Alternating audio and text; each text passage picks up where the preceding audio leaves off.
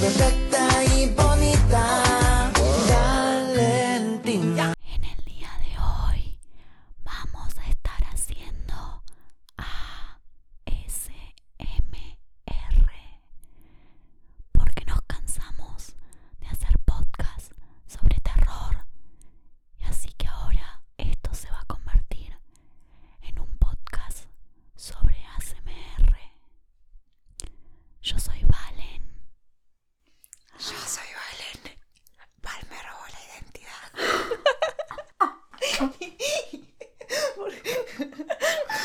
Estamos- ¿Cuántos sos Valen? No sé, me puse Em, no, no creo que, no creo que funcione. No creo que estemos preparadas para hacer un podcast ASMR. No, la verdad es que no, le fallamos a la comunidad. Sí. eh, Disculpe. ¿Te gusta el ASMR? No. Para nada. Me gusta mirar videos de gente que hace mukbang y escucharlos comer. Pero no sé si es ASMR. Sí, es ASMR. Sí me gusta el ASMR. Me gusta, pero nada más cuando los veo comer. O sea, cuando comen. no escucharías nada más algo tipo si no estás viendo. No, me gusta verlos comer porque encima comen como, se meten mucha comida en la boca me parece muy gracioso. Y es como que tienen un plato lleno de comida y a los cinco minutos no tienen más comida. Y es como yo en la vida. Vi uno de esos que literalmente era de una chabona que comía barras de manteca. No, volvamos a... Pero tipo, hay cada cosa. ¿Qué me hablas? En serio, o sea, era una chabona que agarraba y decía, o sea, era creo que en inglés, y Sí. decía, hoy voy a comer todas estas marcas de manteca. Y agarraba tipo la barra de manteca No, entera no. y tenía como siete barras de manteca. Y yo tipo, No. te vas a morir. Tipo, encima de que me daba Y asco. se lo merece. Amo la manteca, ¿eh? Me gusta. Pero no me comería un comía- cacho de manteca. Yo comía eh, pan con manteca y azúcar arriba. Es, que sí. Lo más básico del mundo. Bueno, pero... Em, a, veces, a veces me siento culpable cuando miro SMR. porque O cuando miro mukbangs en general. Porque siento que estoy. Porque muchos son, en- son de comida marina. Y no son comida marina, cualquier comida que sea animal. Siento que estoy como financiando la industria de comida animal. Tipo, estoy financiando que maten animales. Porque si, si yo los miro, ellos tienen más vistas y lo van a seguir haciendo y van a seguir comprando animales y yo lo estoy financiando. Y, bueno. a ver, vos no comes animales, así que eso es mucho más. financiando. Bueno, pero sos un poco me- mejor que yo. yo no miro mukbang, me conozco. al- Ya te digo, la chabona esta que comía manteca me pareció y Sí. me quedé como. ¿Qué Después carajos? había. No, después había otra que tiene un canal donde come todos productos de mar, pero medio que los come vivos, ¿no? Ay, no, y vale, me da, no me da, me da, no, no, en serio, me No pone re mal. Es una hija de re ver. puta y la odio y es el odio de mi vida. ¿La conoces? La, la conozco, obviamente la conozco porque es conocida por ser una hija de puta.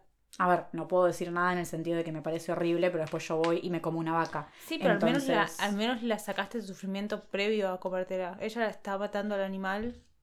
No sé, me parece horrible. Sí, sí, es eh, por lo menos, digo, impresionante para mal, ¿no? No sé. Sí. Eh, pero bueno, si les gusta el mukbang, eh, comenten. team, team mukbang, team no mukbang. Eh, no sé cómo, mukbang. Mukbang. Bueno, eh, wow, qué intro, ¿no? Sí, increíble. Eh, pasamos de... De esto a. Igual, Eu tiene nada que ver con lo que vamos a hablar hoy. A Porque ver, hoy. O sea, el tema de hoy tiene como eje central, creo, la objeción, que es lo que veníamos- te venía diciendo recién, y el hecho de. Eh, tipo, que nos dé asco y que nos dé disgusto, por ejemplo, ver cómo matan a un animal de mar mientras se lo comen, pero que no nos dé disgusto que después comerlo cuando ya está muerto. y acá, es una forma y- de y en objeción. este... Ah, ok, ok. Pero objeción como tal, o sea, ahora estamos hablando de la palabra. Y de que la vamos a incorporar en este capítulo, Sí. no porque sea lo mismo, tipo el paralelismo, No, el no, paralelismo no, no, obvio. entre el eh, mukbang y la comunidad queer. No, tará, no, pero lo que voy es a que- Canceladas. Eh, bueno, para entrar en contexto, Julia Kristeva en 1982 saca un libro eh, que se llama Powers of Horror, An Essay on Objection. Y la mina habla de eh, que mm, habla de esto como que hay siempre hay como un espacio liminal entre como dos cosas que, que, que conviven, pero que una de esas cosas este, se niega a aceptar que la otra existe, ¿no? Como el sujeto se niega a aceptar que cierto objeto existe. Entonces, por ejemplo, conviven eh, en un cadáver, por ejemplo, conviven la vida y la muerte, porque si bien el cadáver está muerto, tipo es un ser vivo muerto, ser vivo no ser muerto, es un ser muerto, eh, lo estás viendo como en la vida real, lo estás como Y fue un viendo, ser vivo.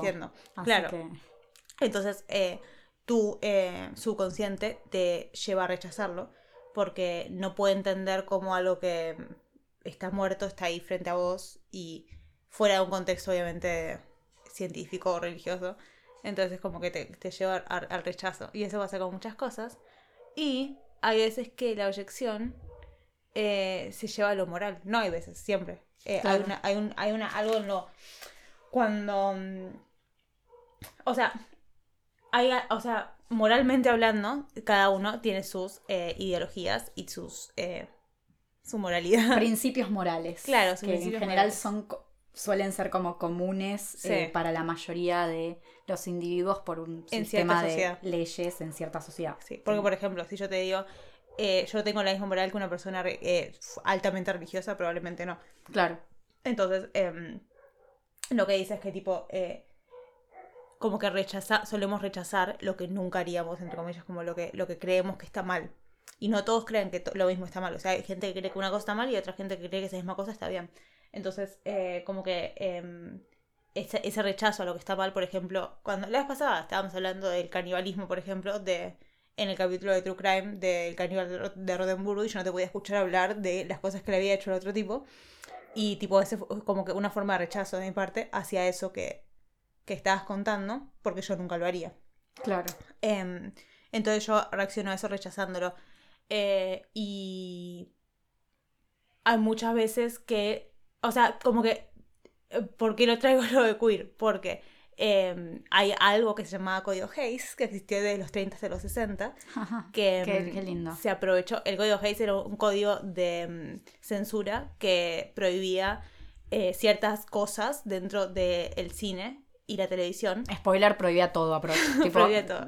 Prohibió respirar. Sí, prohibió mostrar la nariz. eh, mostrar una oreja. No, pero prohibía cosas, prohibía las cosas que consideraba amorales. Por ejemplo, eh, no se podía decir embarazada, lo cual me parece por eso, pero prohibía, por ejemplo, a los hombres femeninos, las mujeres masculinas, entre comillas, de tipo el, el, el- el estereotipo. Y si había Eh, alguna representación que se iba a hacer, que se salía Sí. de la norma, tenía que verse como algo negativo. Como, sí, se como tenía que villano. mostrar como esto no está bien, no lo estamos como defendiendo o mostrando como algo normal. Y había que reprenderlo siempre. Y em, no, el villano no podía tener ninguna característica positiva. Tipo, ninguna característica del villano podía ser una característica que vos vieras y dijeras, ah, mira, es empático de alguna forma. Nada, Claro. tipo, ser Según su lógica, ¿no? Porque Claro. después un montón de gente se apropia, ¿no? De, de, de- de eso, ¿no? De lo que significa el villano o el otro como algo positivo. Eh, muchísima gente de la comunidad, porque es como yo me identifico con el monstruo o con el villano y no con el hombre es lo que pasó blanco, mucho, heterosis. Porque en- eh, eh, el único, el héroe siempre era re aburrido, terminaba siendo era un cacho de pana y aburridísimo. Era un tincho y- ah, o una pilipili.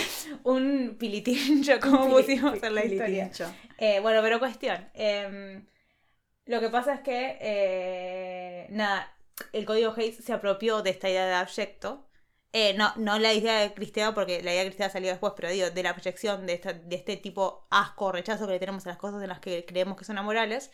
Entonces dijeron, como que relacionaron esa moralidad del villano, el villano siendo como asesino o ladrón o lo que sea que fuera el villano, con el, eh, con la persona queer. O sea, era como el villano tenía ciertos rasgos o estereotipos de persona queer y al mismo tiempo estaba haciendo todas estas cosas malas. Entonces llevaba a que la sociedad relacionara a esos dos Sí. como si fueran siempre lo mismo, como si no se pu- se pudiera ser queer sin ser villano. Sí. ¿Entendés? Sí, sí, Eh, y es ya, que- ya lo conecto.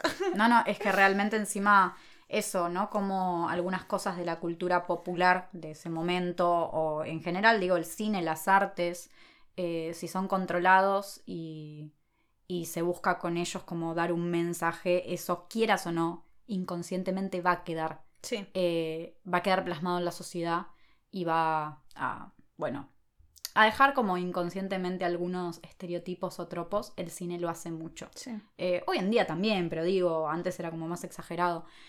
Antes de empezar a hablar de todo esto, voy a hacer la super pausa porque digo, no nos presentamos. O sea, sí en ACMR, pero. ¿Te presentaste que- ya? Sí, pero mi plan, era, Valen y Valen. mi plan era hacer, claro, somos Valen y Valen. Eh, para la gente que por primera vez nos escucha, eh, esto es A Nadie Le Importa. Yo soy Val, Yo soy Valen. Eh, somos Valentinas y a veces, bueno, nos confundimos. Lo- Nunca a les veces había pasado. nunca les había pasado. sí. Hay una primera vez para todos. Ahora yo soy Valen también, así que se joden y no saben identificarnos más. Eh, pero bueno, esto es A Nadie Le Importa. Estamos haciendo otra vez más la sección del ABC, su sección favorita según estadísticas. y eh, estamos con la letra Q, obviamente ya lo saben, pero bueno, eh, esta vez eh, vamos a hablar sobre queer, terror queer, ¿no? Enfocado en el cine En el de cine. terror. Y bastante en el cine eh, hollywoodense de terror, para ser Y sí. sinceras. Sí, sí, sí. Em, sí, eso. No sé qué más. O sea, sí. So- veníamos como- Venía re bien. Venía re bien y lo, cortaste. y lo corté. Eh, no, ah, volvamos a eso, volvamos a eso. Tengo algo que decir al respecto para la gente que no puede que no entienda. Por ejemplo, un ejemplo de esto es eh, Trump, hablando de Meghan Kelly, que fue una reportera con la que tuvo como muchos bardos durante su... eh, Presidencia. sí, no sé si fue presidencia o previo a ser presidente, pero fue tuvo bardos con Meghan Kelly, una de las tantas mujeres con las que tuvo bardos porque es un machista horrible. Y eh, intentando como despertar la objeción de la parte más como conservadora, eh, que es la parte que a él lo sigue. Eh, lo que dijo fue en inglés, y después se las traduzco, There was blood coming out of her you know what. Tipo, había sangre saliendo de su, ya sabes qué, refiriéndose a que estaba menstruando. Y como mucha gente, eh, eso, como el, un flu- los fluidos corporales son una de las grandes cosas que más abyección causan y más tabú son, eh, lo, él, lo dice como una manera de despertar la abyección de la gente y que ellos empiecen a reaccionar a Meghan Kelly con algo, con algo abyecto, con algo que, que rechazan. Sí.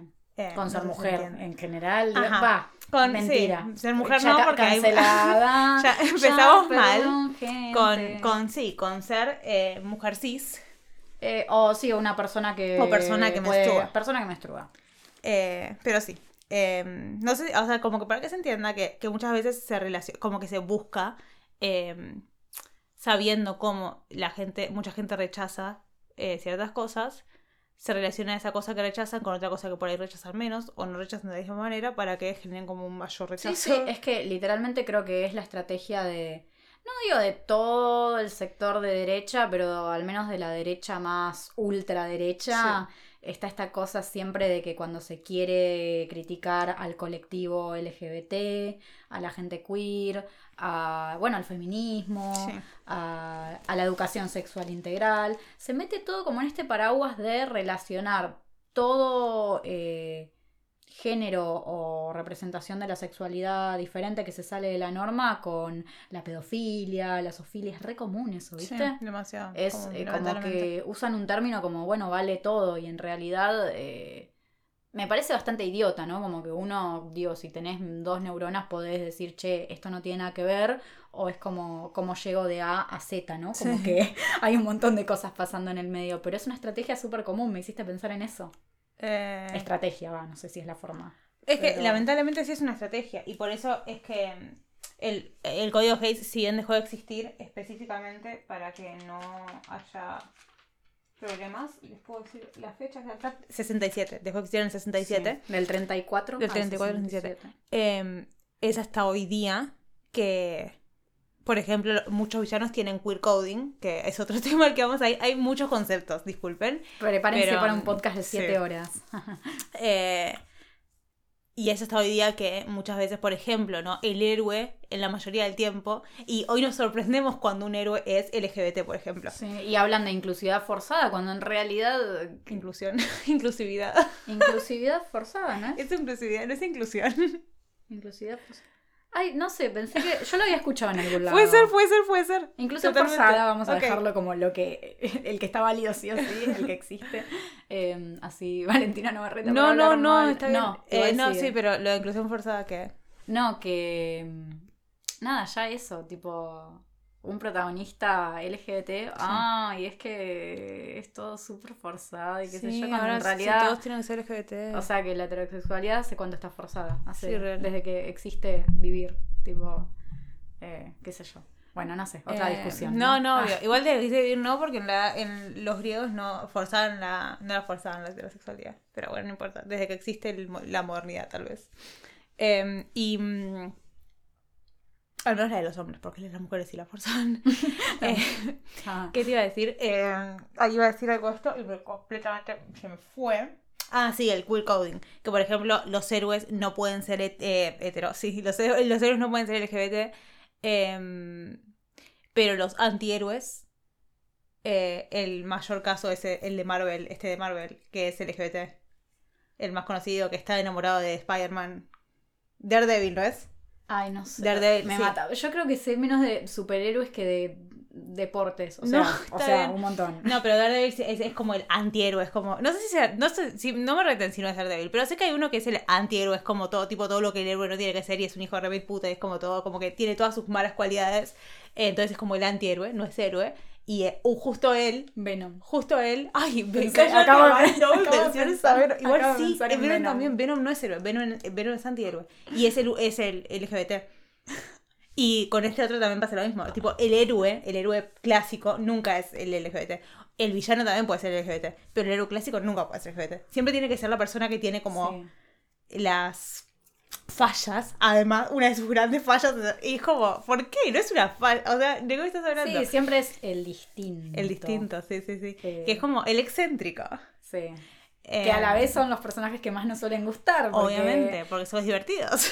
Sí, sí, sí. Em, Y eso pasa mucho con Disney también. En Disney hay Sí, muchos eh, había la otra vez, ah, la otra vez, hace como unos meses, cuando había salido la serie de Loki, Sí. que yo no entiendo nada, pero está Loki y está Thor. Y Son Thor- hermanos, Walter, cuidado con lo que decís. ¿Sí? Ah. No, no, no, para no, no shipeos, no sé, no me importa. Ah, eh, lo que quiero decir es que cuando salió la serie todos hablaban de Loki y a todos les interesa mucho más Loki Sí. que Thor y en general la comunidad le tiene más ganas a Loki que a Thor y Thor es el típico tincho hecho para gustarle a el público femenino entre comillas y Loki es como que nada, es como otro tipo de Es el belleza. twink, es el twink y, ¿Cómo te y- y es como que eh, había visto como no sé si un TikTok o un ensayo que, de una chabona que decía cómo Disney quería meter en tu cabeza como, ay, que te guste Thor y Loki es el malo y en Sí, realidad todo el mundo estaba fan de Loki. Sí, Loki es algo. No sé qué es generalmente- exactamente en el mundo LGBT, pero sé que es algo. Creo que es bisexual o pansexual. O, no, creo que es algo, es, es de mm, género fluido, algo así. Ah, bueno, bueno. Eh, que si seguro. saben, porque no tenemos, tenemos Claramente. mucha idea sobre superhéroes, nos vimos toda la serie. Uf, un montón. Pero bueno, son Eh. cosas que se decían. Bueno, Eh, sí, y yéndolo al terror. Sí, sí, pero pará, quiero ir a lo queer primero como, como término. Ok. ¿Por qué? ¿Qué pasa? Había eh, gente que nos preguntó qué sería el terror queer y quizás la palabra queer como tal, si bien es algo que es un término que creo que hoy en día se usa más o se puede ver más, es un término en realidad que viene de- del inglés Sí. y que hace pocos años ha llegado quizá a Latinoamérica, así de forma general, no estoy diciendo que la gente de la comunidad no esté como más familiarizada, ¿no? Pero está bueno como explicar el término, ¿querés decirlo vos? O... Em, sí, yo puedo decir que queer como tal eh, no es un término, o sea, ahí, ahí entra, el entra el- la discusión, porque en realidad no es como un término específico, sino que es algo, es un, una idea como de este, este, este paraguas. Término términos, paraguas, claro. dicen. Eh, como que no, no es algo en específico, no puedo decir esto, ser queer es dos puntos, tal, tal, tal definición, sino que es como una manera de entender eh, a la, la, rebelión sexual disidente. Eh, es lo que, lo que vino a reemplazar medio el término gay, que el término gay previo a los 70, cuando los hombres homosexuales, el varón homosexual lo empezó a tomar como propio, se lo em- apoderó. Eh, ese era el término como paraguas. Y después apareció el término queer, que viene a ser como la suspensión de la identidad como algo fijo, coherente y natural. Eh, Jagos, Jagos, no sé cómo carajo se dice, pero dice que queer es una categoría en proceso de formación. Y me gusta esa idea. Es como, Me gusta. como que está constantemente cambiando porque es una Y se expande constantemente, ¿no? porque no puede definirse Sí. eso cuál es tu definición Ay, me gusta. Yo tengo la de Wikipedia. Ah. Eh, esta vez tengo la de Wikipedia esta yo. vos Eh, no, más o menos lo mismo, pero digo, o sea, el término como tal, cuando era un término tomado del inglés, eh, se definía como extraño o poco usual y en su momento, antes de que se eh, reapropiara, se Sí. puede decir, de forma positiva, era usado como, sí, como de forma peyorativa, ¿no? Era Sí. casi que un insulto. Eh, sí, y era una forma bastante común, ¿no? De usarlo como insulto. hay muchas películas de a hablar hoy que los no sé si como insulto necesariamente porque después hay, hay, hay hombres gays que la usan eh, Pesadilla en Street 2 pero eh, sí siempre se la usa como con sí como con una carga negativa Sí. Eh, hasta que se la ah, hasta hoy día se la usa con carga negativa pero nos lo apropiamos en la comunidad como tantas otras palabras que nos apropiamos. Sí. Eh, nos apropiamos positivamente. Positivamente, ¿no? Como sí, lo sí, menos sí. que podemos hacer después de. No, obvio, sí. Eh, bueno, y eso se relaciona con identidades sexuales o de género que no corresponden a las ideas establecidas de sexualidad y Yes. género. Wow, ah, repetí. Pero sí, el concepto de género queer es un término general. Eh, eh, nada, que aún se considera ofensivo o despectivo en algunas comunidades más conservadoras, pero para otras más progres es un término que describe nada, una expresión del género y la identidad sexual que no se conforma eh, con la sociedad. Bueno, estamos. Quiero avisar antes de que, por las dudas de que haya problemas de audio o algo, que estamos teniendo problemas con el micrófono. No necesariamente con el micrófono, sino con el coso que tiene el micrófono. El apoya micrófono, el Sí. soporta micrófono. El soporte. Eh, sí, la verdad que no- nos han timado, nos engañaron. Sí, sí, sí. Se, Em, se retruchó, pero bueno. Así que nada, eso. Si hay diferencias de audio, eh, sepan disculpar. Em, y si les molesta, se van a cagar, no sé qué decir. Se. Claro, tipo, Te hablo a vos, persona que estuvo poniendo la eh, suscribir, de suscribir, de suscribir, de Como por tres días. 116 suscriptores, 117 todos los días durante cuatro horas. Bueno, Eh, sí, cuestión. Em, Ahora sí. Ya que estábamos hablando de, de queer, eh, primero que definimos lo indefinible y hablamos también un poco de abyección, etcétera, etcétera, etcétera, podemos meternos un poco más en lo que es la historia del terror queer. Mucho, Sí. muy importante que sepan que no somos expertas en el tema. Eh, todo lo que decimos lo decimos desde un lugar de apreciación hacia el terror y la comunidad queer. sí. LGBT, eh, Como siendo parte, parte, sí. también. Eh, Eso, no nos pueden cancelar. Si no, si no fuésemos parte sería más polémico. sería como... Sí, sería medio raro estar hablando de una comunidad a la que no pertenecemos, pero supongo que parte de pertenecer es también poder hablar de ella, así que en eso estamos. Em, tenemos lo que les decidimos hacer para el día de hoy fue elegir un par de películas que creíamos que eran polémicamente correctas para hablar de este tema Sí. y Eh, también queremos hacerlo como, o sea, sabemos desde ya cuando nos juntamos a charlar y a decir, bueno, eh, vamos a ver qué, qué películas eh, podemos agregar, también tratando de mencionar algún libro o demás. Eh, más allá de que a lo largo de la historia como que seleccionamos un par que es como que son las que más dan de qué hablar, o como las películas genéricas eh, sí, de terror. terror queer y dos puntos. por ejemplo, Pesadilla 2, que es como la película más gay de la historia, puede ser. Eh, Quizá, tal vez, puede tal ser, vez, muy probablemente. Ya lo hablaremos, pero digo, eh, primero hicimos un poco eso, pero después pensamos en algo más como histórico y en arrancar como para dar un rápido, que no va a ser tan rápido, esperen un podcast de 7 horas, como dijimos, eh, una pasada, ¿no? Desde el comienzo y mencionar rápidamente cómo, cómo se fue desarrollando y transformando la representación queer en el terror. Eh, ¿Te parece? Por ahí empezar a hablar de los años 20, de los años 30, eh, el expresionismo alemán, mencionar un par de cosas nomás, no hace falta como estar eh, analizando mil millones de películas porque la verdad que nos quedaríamos sin tiempo y no tuvimos tampoco eh, un año para ver mil millones de películas referentes al tema, ¿no? Em, sí. Entonces, Bueno, ah, rápidamente decir que eh, en los años 20 y 30, eh, ya, o sea, al principio ¿no? del cine de terror, con el expresionismo alemán, eh, había directores como que son muy referentes en historia del cine en general, ni siquiera como eh, tiene por qué ser específicamente del terror, pero bueno, que se destacaron sobre todo ahí, eh, como James Well o Murnau, que si no me equivoco, Murnau es el director de Noferatu eh, que eran parte de la comunidad LGBT, más allá de que cuán abiertamente o no lo dijeran, creo, por lo que entiendo, James Well era abiertamente homosexual y de Murnau creo que se hablaba como de algo más, eh, de, de- de- de su cuestión de su sexualidad como algo más eh, complicado dentro de la industria de Hollywood, porque eran dos directores que eh, las películas que hacían eran de la industria, ¿no? Eh, por ejemplo, digo, Frankenstein eh, o digo, esas películas las producía Hollywood, ¿no? No eran películas independientes como tal, claramente. No, no, el del no, eh, el neoliberalismo alemán eh, tenía sus propias industrias en Alemania. No, pasa que no, posta, no No, sé- no, no, está bien.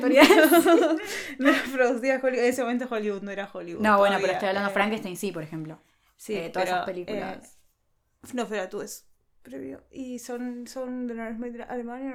Alemán tenía como sus propias industrias. Fue pero tipo, durante, después en las guerras fue como que Alemania perdió la industria Claro. eh, cinematográfica. Pero no, no es nada para que, tipo, por si alguien escucha y sabe de historia, no nos caga palos. Eh, Sí. no es, ah, es, es, es difícil. Son años de historia. de. Bueno, pero lo importante es como eh, hablar de, de que creo que desde el... Ya lo habíamos dicho en, en este extra, si escucharon el extra, el cine de terror nace, ¿no? Siendo queer. Y es algo que siempre está, o sea, como que también entender que no es que fue como, mm, bueno, de, un- en un, mom- de un momento para el otro, ¿no? Eh, otra vez, cuando repito esto de inclusividad, forzada o decir esto es nuevo o esto está metido a la fuerza o esto no siempre estuvo y es algo bastante ideológico o político y si bien bueno digo es político hablar de eh, la sexualidad y la representación de las identidades sexuales y de género pero creo que es algo que siempre estuvo ¿no? Em, el cine es político y es social, igual. O sea, siempre. Sí, sí, por eso. Sí, creo que es como. Es imposible. Y siento que desde el inicio el cine de terror lo que hizo fue, incluso con el realismo alemán, que fue como el gran. eh, la gran vanguardia que se. que se como que. que reforzó esta idea del terror, porque si bien existían películas antes que podemos llamar terror, em, el neorrealismo alemán fue como el primer, la primera gran van- vanguardia del terror. Y. mm, es, también lo hablamos en el podcast, en el extra, que Alemania siempre tu- estuvo en esa época de como, y fueron estos años que estuvo en esa época de como libertad eh, sexual y de género y todo eso, que, pudieron, que podían expl- explorar un montón, eh, dentro de obviamente que exist, todavía existía la gente conservadora, pero como que había como una, una parte de la sociedad que se, que se iba más por estos temas y creo que eh, desde ahí como que em, el cine siempre como que le dio pie a ciertas comunidades que se sentían como eh, invisibilizadas Sí. a, a salir como y a mostrarse. Y creo que mm, eso hicieron como con el realismo alemán, fue como que tomaron a esas tipo. No sé, era como que. No sé, siento que es como que tenían como un poco más de libertad de, de mostrar en estos como escenarios tan escenográficos, tipo de, de Sí. teatro y esas cosas, como mostrarse más como Y- este lado más queer. es que a ver el terror no deja de ser algo más tirando a lo fantástico ¿no? Sí. Y eso hace que quizás sea más común, si bien debería ser, digo, común siempre, pero más común ver este tipo de representaciones de lo otro, ¿no? De, Sí. de lo diferente, de lo distinto. Eh, más allá de que es verdad que encontrar representaciones positivas como tal, directas y positivas, no, no es fácil encontrar ese tipo de representaciones, quizás hasta eh, décadas más avanzadas Sí. pero quizás más allá de que no vas a ver algo literal o algo como hay, eh, estoy haciendo una película súper eh, queer, positiva, eh, bueno, mostrando eso de forma súper literal, de todas formas no, no deja de ser importante que se pueda como leer, ¿no? Ese subtexto. eh, Sí. sobre todo porque, bueno, creo que desde siempre, ¿no? Eh, el villano, o bueno, en este caso digo en Frankenstein, tipo el científico loco, había algo interesante que había leído sobre que durante los 20, 30, 40 inclusive estaba toda esta cosa de el científico o el villano que tenía a su compañero o secuaz, los dos eran hombres generalmente, vivían solos, eh, y está toda esta como, eh, bueno, este tropo, ¿no? Que se puede leer quizás desde un subtexto queer, Sí. sobre todo por los rasgos también que tenían estereotipados. Es que, es que eso también es importante, saber que tipo, esas cosas, porque no se podía en su momento, no, no eran abiertamente queer. eh, no eran como abiertamente, no es que puedes agarrar y decir, ay mira, eh, bueno, hay, hay algunas que sí, pero tipo, no sé, como son tipo que a- confirman que, son que son lesbianas o confirman, o sea, eh, porque no se podía, entonces era como que tenés que encontrar el subtexto, o sea, o sea, no, no existe como, o existe pero muy Sí. poco la, le- la película explícitamente LGBT, entonces es como que por eso siempre desde el subtexto y desde la... Porque hay gente que dice, ay no, buscan lo gay en todos lados. Eh, sí, pero. A ver, además- ¿hay, hay análisis más rebuscados que otros. Sí, Claro. hay películas. Vamos a analizar So, chicos. Eh, está bien. O sea, sí, vale. Valentina, sí. Valentina, mm, no sé. Eh, hay veces que tenés que encontrar lo gay en las cosas. eh, pero mm, creo que sí. Bueno, Frankenstein siendo el caso más eh, alejándonos también un poco de- de- del cine, porque la Frankenstein del cine fue durante el código Hayes en Estados Unidos. Y eso implica que eh, sabiendo cómo era el libro y además eh, sabiendo cómo era la, la película que querían hacer, se la llevó a algo mucho más eh, hetero. Em. Normie. Normie. Normie del momento. pero tipo, Frankenstein de Mary Shelley, el libro Frankenstein, es súper, súper, súper, súper, súper, súper tipo eh, queer coded, tipo tiene como toda esta idea de- del hombre que vive solo y está solo y no se siente como parte de la sociedad y que cre- crea un crea un hombre, su hombre perfecto con todas las partes eh, más lindas que ve de otros hombres y como que crea de todos esos hombres que tipo no sé, la cabeza más linda, los ojos más lindos, el pecho más lindo y todo eso arma un su hombre perfecto. Es completamente homosexual desde donde la Sí. mires. También la idea Eh, de crear vida eh, sin necesitar una Una-. Hay sí, toda una- una, sí, sí, cosa sí, muy... Eh, entonces, tipo, imagínate cuando salió la película de Frankenstein, fue como, bueno, sí, hagan la película de este libro super gay, pero me lo heteros- heterosexualizan. Entonces, tipo, tenía novia, tenía después sale la segunda, que es la novia de Frankenstein. eh, tenía como todo este, este como intento de heterosexualizarla. eh, y encima el monstruo como tal, eh, no Frankenstein, sino el monstruo, Frankenstein es el doctor. Eh, nadie lo sabe, eso es re gracioso. El monstruo como tal, eh, que ahora no me acuerdo el nombre, eh, es, es completamente villanesco en la película, lo cual en el libro no pasa. En el libro tiene sus rasgos como, tipo como que, como que es como medio la bella y la bestia, es como medio la bestia que también tiene sentimientos. En Los película, monstruos, ¿no? no. ¿Sabían que, que, la que los queer... Los queer, Los ay, queer, yo lo ay, dije. Ay, bueno, los... Voy a La decir así, ¿Sabían que los gays también pueden amar? ¿Sabían que tienen sentimientos? ¿No? Em, Y no, sí, o sea, es como, no sé, bueno, tipo, Frankenstein es un gran ejemplo de cómo, cómo el código Hayes agarró una historia que, tipo, era medio imposible de heterosexualizar y le intentó heterosexualizar igual. Y como no pudieron, porque igual en la película se notaba hasta la China, eh, tuvieron que hacer la segunda de la novia Frankenstein para dejar bien en claro que Frankenstein tiene novia y es un hombre Sí. heterosis. Porque encima acá, o sea, Frankenstein es del 31 y el código Hayes es- entra en vigencia en el 34 Pero y la- novia de Frankenstein Sí. es del 35. En el 30 se empezó, se- como- en el 30 se- se, establece, en el 34 se entra en vigencia. Entonces es como que ya existía esta idea de que no podías hacer ciertas cosas. No es de un día para el otro, ¿no? Obviamente. Em, y bueno, de- pero después hay películas como. Necesito ver esta película. Es muy necesaria para mí. Vida, la hija de Drácula. Por favor, Por favor. Yo por le dije a Val, favor. Val, si vamos a hablar de queer, no podemos lograr esta película. Es la película más homosexual en la historia de la homosexualidad. Es Eh, hermosamente. Yo voy a confesar Gay. algo. Primero, eh, yo estaba como, uh, qué bajón, tengo que ver una película de 1936. Voy a tirar data, ¿no? Aprovecho. Eh, película de 1936, dirigida por Hir- Hillier Lambert. Wow, mi inglés está peor que nunca. Protagonizada por Gloria Holden como la condesa Zaleska. Eh, hermosa. La Sí. verdad, como cautivadora. Estoy cada vez más lesbiana. Es tipo. Creo que es, es, es el, el ejemplo perfecto de cómo puedes agarrar algo y visualizarlo al punto del ex- el extremo.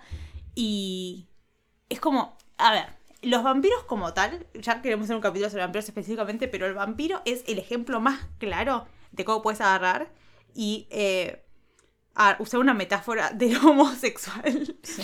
Específicamente De homosexual. la libertad sexual en general, ¿no? El Sí. vampiro como... eh, no, no todos los vampiros, tipo, mucha bisexualidad también. como- Obvio, sí, sí, sí, sí, sí, sí, totalmente. Eh, homosexual en el sentido de, sí, no sé, homosexual no está bien dicho, bisexualidad también, libertad sexual, pero me refiero no al Liber- género. Sí, eh, pansexualidad no me gusta. No, no, gusta ay, no, el término. ¿cómo que no te gusta? Val? No me gusta Ah, el término, no me gusta cómo suena, no. No me gusta que existan. No, o que existan todos los términos que quieran. Eh, no, pero tipo, como que no, no nos metemos en la parte de género, sino en la parte de sexualidad con esta película en particular y como con esta metáfora que estoy haciendo de los vampiros, porque eh, es tipo esta idea de mm, el vampiro siempre, o sea, una de las características que tiene el vampiro draculesco es ese eh, ca- cautivador y misterioso y como que te atrae y te atrapa y te, te- es como una araña que te lleva, te agarra en, en su red y te cautiva y después te convierte. Tipo. Y ahora vos sos parte de la comunidad eh, vampiresca. eh, Edward Cullen.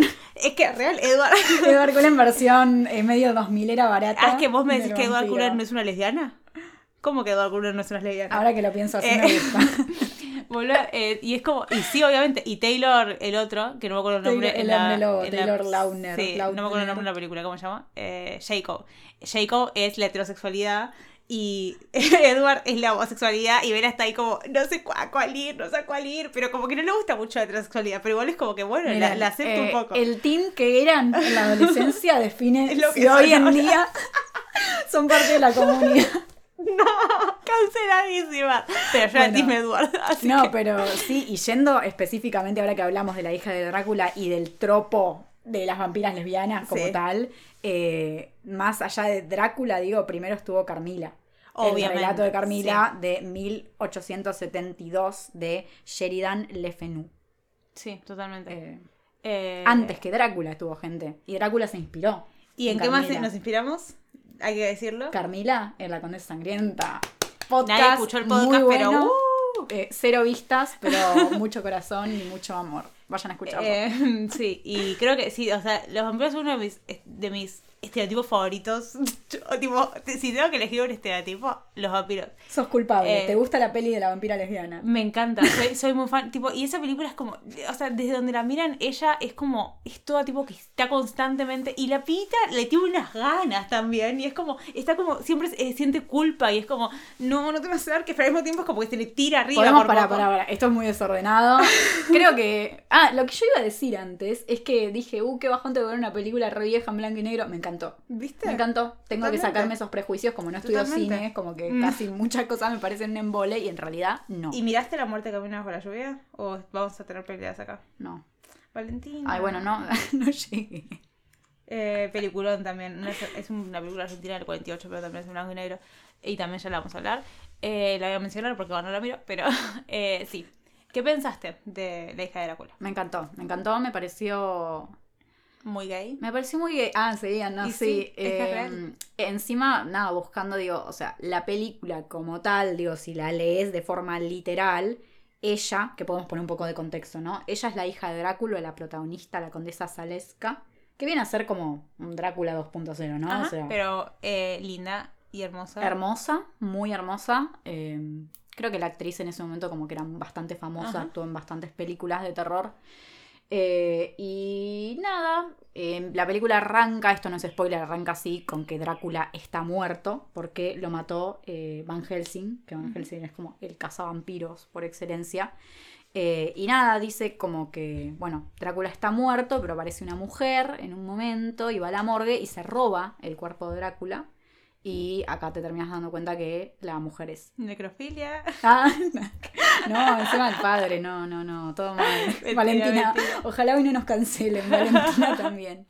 No. Estoy jodida, pues lo dijiste así, parecía que ibas a decir que se le iba a Chaco, ¿no? ¿Qué querés que te diga? No, no, se roba el cuerpo como para que no haya evidencia y nada. Y te enterás a los 10 segundos de película que ella es la hija de Drácula.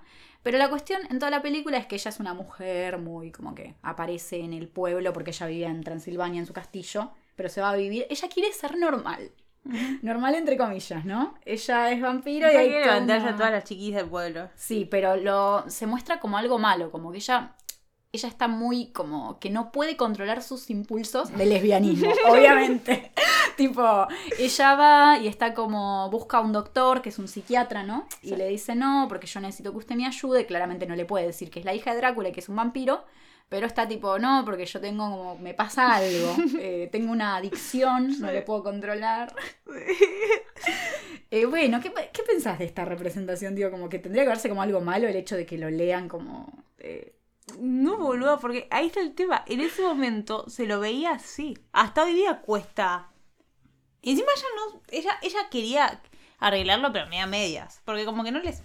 O sea, como que sí, pero no sé si tanto. Eh, era como. No sé, creo que lo que más quería era entrar en la sociedad. Quería ser aceptada por la sociedad. No sé Sí. si lo. O sea, y ahí está el tema. No sé si. Es, es con, toda esta- con todas las películas es lo mismo. Después vamos a hablar un poco, un, un par de películas más actuales, que es la misma trama, pero, o sea, no la misma trama, la misma idea, pero con diferente trama. Pesadilla en el Street es lo mismo, Raw es lo mismo. Sí, o películas más actuales todavía que pueden Ro, ser- Ro es Ro también. 2017. Es verdad, verdad. Eh, no O películas más actuales. Una que salió ayer. Vayan a verla. Eh, no, pero es como esta idea de tipo eh, luchar, es la lucha entre los deseos y el querer ser como, formar parte de la sociedad y ser aceptado por la sociedad. Y es como esta, como, es constante como la lucha de fuerzas. Y es como, oh my god, pero ¿por qué? Y es, es difícil, porque ¿por qué tengo que ser? No sé, no, no sé, ya empiezo. Bueno, eh, bien. No, igual sí. Yo pienso que. eh, a ver, quien diga que la hija de Drácula no es un referente lésbico se equivoca. Se equivoca. Desuscríbase. Ah, eh, no, que. Quiero- a la gente que se desuscriba, por todo le pedís que se desuscriban. Es verdad, Te van a suscri- empezar a hacer caso. suscribite. Suscribite. Suscríbanse, escuchen nuestro podcast, aunque sea para darle dislike, y después váyanse a cagar, pero suscríbanse. Bien, perfecto. Compartan, compartan con odio. Como, Compartan con odio. eh, no sé si esto lo dijimos, pero una vez eh, cuando estábamos arran- cuando pequeño paréntesis de story time, cuando estábamos arrancando con el podcast, publicábamos en Amino, que no tengo nada en contra de la comunidad de Amino, pero bueno, qué sé yo. Hay mejores formas de difundir un podcast, gente. Usen Instagram y Twitter. Ah. Eh, y nada, publicamos el podcast de no sé qué capítulo había salido.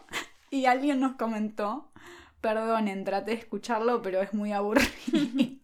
Same, though. y le hablé a Valen y le dije, Valen, nuestro primer Nuestro hater, y nos emocionamos. Así Sí, que te mandamos un beso. eh, Un si beso todavía enorme. nos Sí, te amamos. Sos, sos- sos nuestra primera vez. Sí. Eh, cuestión. em, Volviendo al tema. Volviendo a eh, la condesa lésbica. Eh, no, sí, hay muchas, hay muchas. eh, y también está como, es, eh, no sé, las vampiras, las brujas, Mm. eh, sucubos. Hablando, ya hablamos de Jennifer's Body, pero también es como esta mujer hambrienta de otras mujeres. Ya Sí, sea por hambrienta su medio de todo, ¿no? Como, pero que prefiere a las mujeres. Como Sí. quizás la mujer, oh, odio, no quiero decir bisexual y, y- y- y limitarme a eso, pero bueno, hablando en estas películas Esta y en película ese sí, momento, sí, sí, sí, sí. eh, como la mujer bisexual, que más allá de que es bisexual, medio que los hombres no le importa mucho. Mm. Le gustan las mujeres, en realidad. Eh, Y todo esto, estamos hablando de tropos, gente, no nos cancelen, por favor. Pero sí es verdad que también. No estoy hablando de esta película como tal, porque esta película me gusta y me parece como icónica de forma positiva. También quizás hay que saber resignificarla, ¿no? Claro. Y reapropiársela. Re, oh, entendiendo, entendiendo que en ese momento era la única manera, la única manera de mostrar a una persona de esas características era esa persona siendo villana. Sí. Pero después es verdad que el tema del tropo de la vampira lesbiana se repitió mucho y a veces de forma. A ver, no, no, no estoy diciendo negativa, pero sí el hecho de que muchas de estas películas más tarde sean casi que películas semipornográficas o eróticas Obvio. y que estén dirigidas por hombres, que en general lo que quieren es eh, alimentar el fetiche de. Sí, de, Piba que de- quiere estar con otras pibas, pero obviamente al final del día se ve en la cama con el hombre. Claro. Eso es lo que quizás es más polémico, ¿no? De la cantidad de películas que salieron de acá y no estamos diciendo que sea culpa o, o responsabilidad de la hija de Drácula, No. porque en realidad viene de Carmila. Carmila. De Carmila. Así que, sí. No vamos a culpar a Carmila, la hija de Drácula, porque son excelentes representaciones que ojalá todas las películas después de esa fueran lo mismo. Sí. El tema es que los hombres son una mierda, no sé si sabían. Eh, el 80% de nuestros escuchadores, arre, eh, escuchando esto, eh, no, pero fuera de juego es como que siempre agarran como, no sé, no sé qué, cuál es la obsesión del hombre con las mujeres lesbianas. no sé cuál es, no nos vamos a meter en esos temas, pero no sé cuál es la obsesión.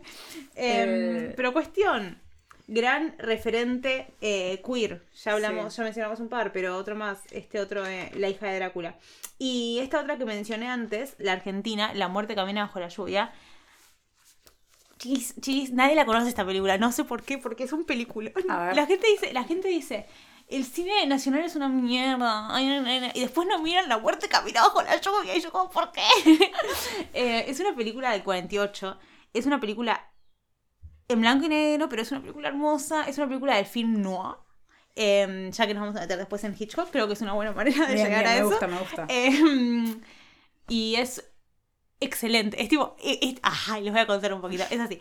Muere alguien. Están, está- es, como un, es como un conventillo. Es como un. Es un edificio eh, que en realidad es como una mansión. Viste que en ese momento era como que eh, eh, cuando empezaron a haber problemas eh, con el FMI.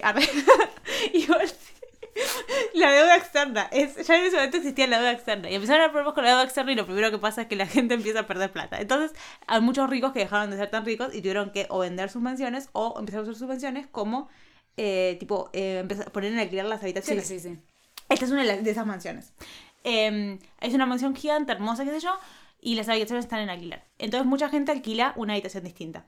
Me hace acordar mucho Strangers from Hell, seriesísima de Netflix. Eh, y mm, en esta, en esta super mansión, cada, cada uno, tipo, hay, hay, hay cada personaje que son súper, tipo, ca- cada uno es súper específico, tipo, viste, su personaje, como esas películas viejas que tipo son altos personajes, todos son como rearmaditos.